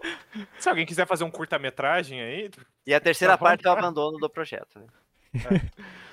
Ah, enfim, esse é o bom. desafio. Vocês estão de acordo em fazer um desafio em três partes? Acho eu acho, eu acho, va- Inclusive, nós já fizemos algo parecido, que foi, eu não lembro se foi dividido Mas em num mais de um desafio só. Mas num desafio Pois é, sim. porque foi uma vez que cada um começou uma história e nós passávamos. Continuava a história cicli- do outro. ciclicamente, é. Sim. passar pro Otávio É. e, assim ia. Não, aqui a minha intenção é realmente assim, e, e, assim, na minha intenção não é que vocês planejem o longo prazo, claro que vocês podem fazer isso com o próximo desafio do João, por exemplo, ele pode começar uma história já pensando... Mas aí só eu vou poder planejar. Exatamente, como quando o Tots pegar ele também, tipo, a ideia não é planejar a longo prazo, mas a ideia é você se prender a uma narrativa por dois, duas temáticas, duas propostas diferentes, que só, só vocês sabem o que vai ser. É isso. Massa. É. Ok, um desafio bastante ousado e Ousado. incomum pro sindicato. Que vai durar o verão inteiro. Mas O desa- O desafio bom dura o o verão inteiro. Do Isso. verão Ou inteiro. o inverno inteiro. vai durar, aqui vai durar o inverno inteiro. É como Não, dizia o. outono. Como é que era aquele. O. O, o, o bárbaro lá do Discworld? Ah, É, não era? Corren, Corren, o bárbaro. Quase Conan, né? O- É, o, o Cohen, o bárbaro do Discworld, dizia que um bom livro durava o inverno inteiro, desde que você queimasse só uma página por dia. Então. É, Inclusive é algo que eu tenho que retomar a leitura. de Discworld? Sim, eu também. parei no quinto livro. Inclusive, Mas eu vou. isso é uma- um assunto para uma pausa. É. Ou até por pra um clube do pausa, livro. Pausa para o livro. é. Opa, Ou um clube da saga. Terry. Pratchett. Nossa, aí é complicado, né? É. Mas Aí de é, qualquer mu- forma, é muito é essa- comprometimento a longo prazo aí. O desafio está posto, meus caros, a trilogia do sindicato. Então é isso, pessoal. Esse tá desafio posto e espero que vocês não fiquem com saudade da gente. Eu não, eu espero que fiquem com saudade, sim. E vão assistir os outros vídeos que não assistiu ainda. É, exatamente. Mais Nossa, outros esse é um- vídeos? é- esse é um- Todos os Ah, outros todos, vídeos do sim, todos. Sim, pra quem, pra, quem não, pra quem não viu, a gente começou a publicar recentemente os, um, um quadro novo, que é o Originais, né? Que são, que são contos aí. Uhum. ah, Inéditos. iné- alguns são, são inéditos, alguns já pa- passaram aqui pelo sindicato, mas são episódios bem curtinhos, que é só um conto. Então é, E que é numa rápido e regra, é, e que numa regra não explícita sempre tem a aparição de um pet, então eu aguardo o próximo do João, que não seguiu essa regra ainda. Tem que Ah, eu não pet. sabia que foi uma regra não, É uma regra não, dita. revelada aí pra Não mim. revelada. Sim. Mas não já tem dois fui gatos. avisado. É o click, clickbait dos, dos O gatos. bom é que eu vou poder rotacionar os gatos toda vez que fizer. Ah, é. Tá certo. Então é isso aí. Ah, obrigado aí a todos. ah, e não esqueçam aí de, de seguir a gente no- nos YouTubes e na- nos, nos Instagrams. É Sindicato dos Escritores quase em todo lugar. Acha tranquilo ou tem os links aí na. Somos onipresentes. Quase. Exceto o. TikTok. TikTok, Não. Facebook, de certa forma. Facebook, sim. É isso aí. Eh, Nos vemos a próxima vez ah, na morte, né? Nos vemos Até a morte, pessoal. até. Até É. vocês virarem ou nós um quadro na parede. Tchau, tchau. Tchau, tchau.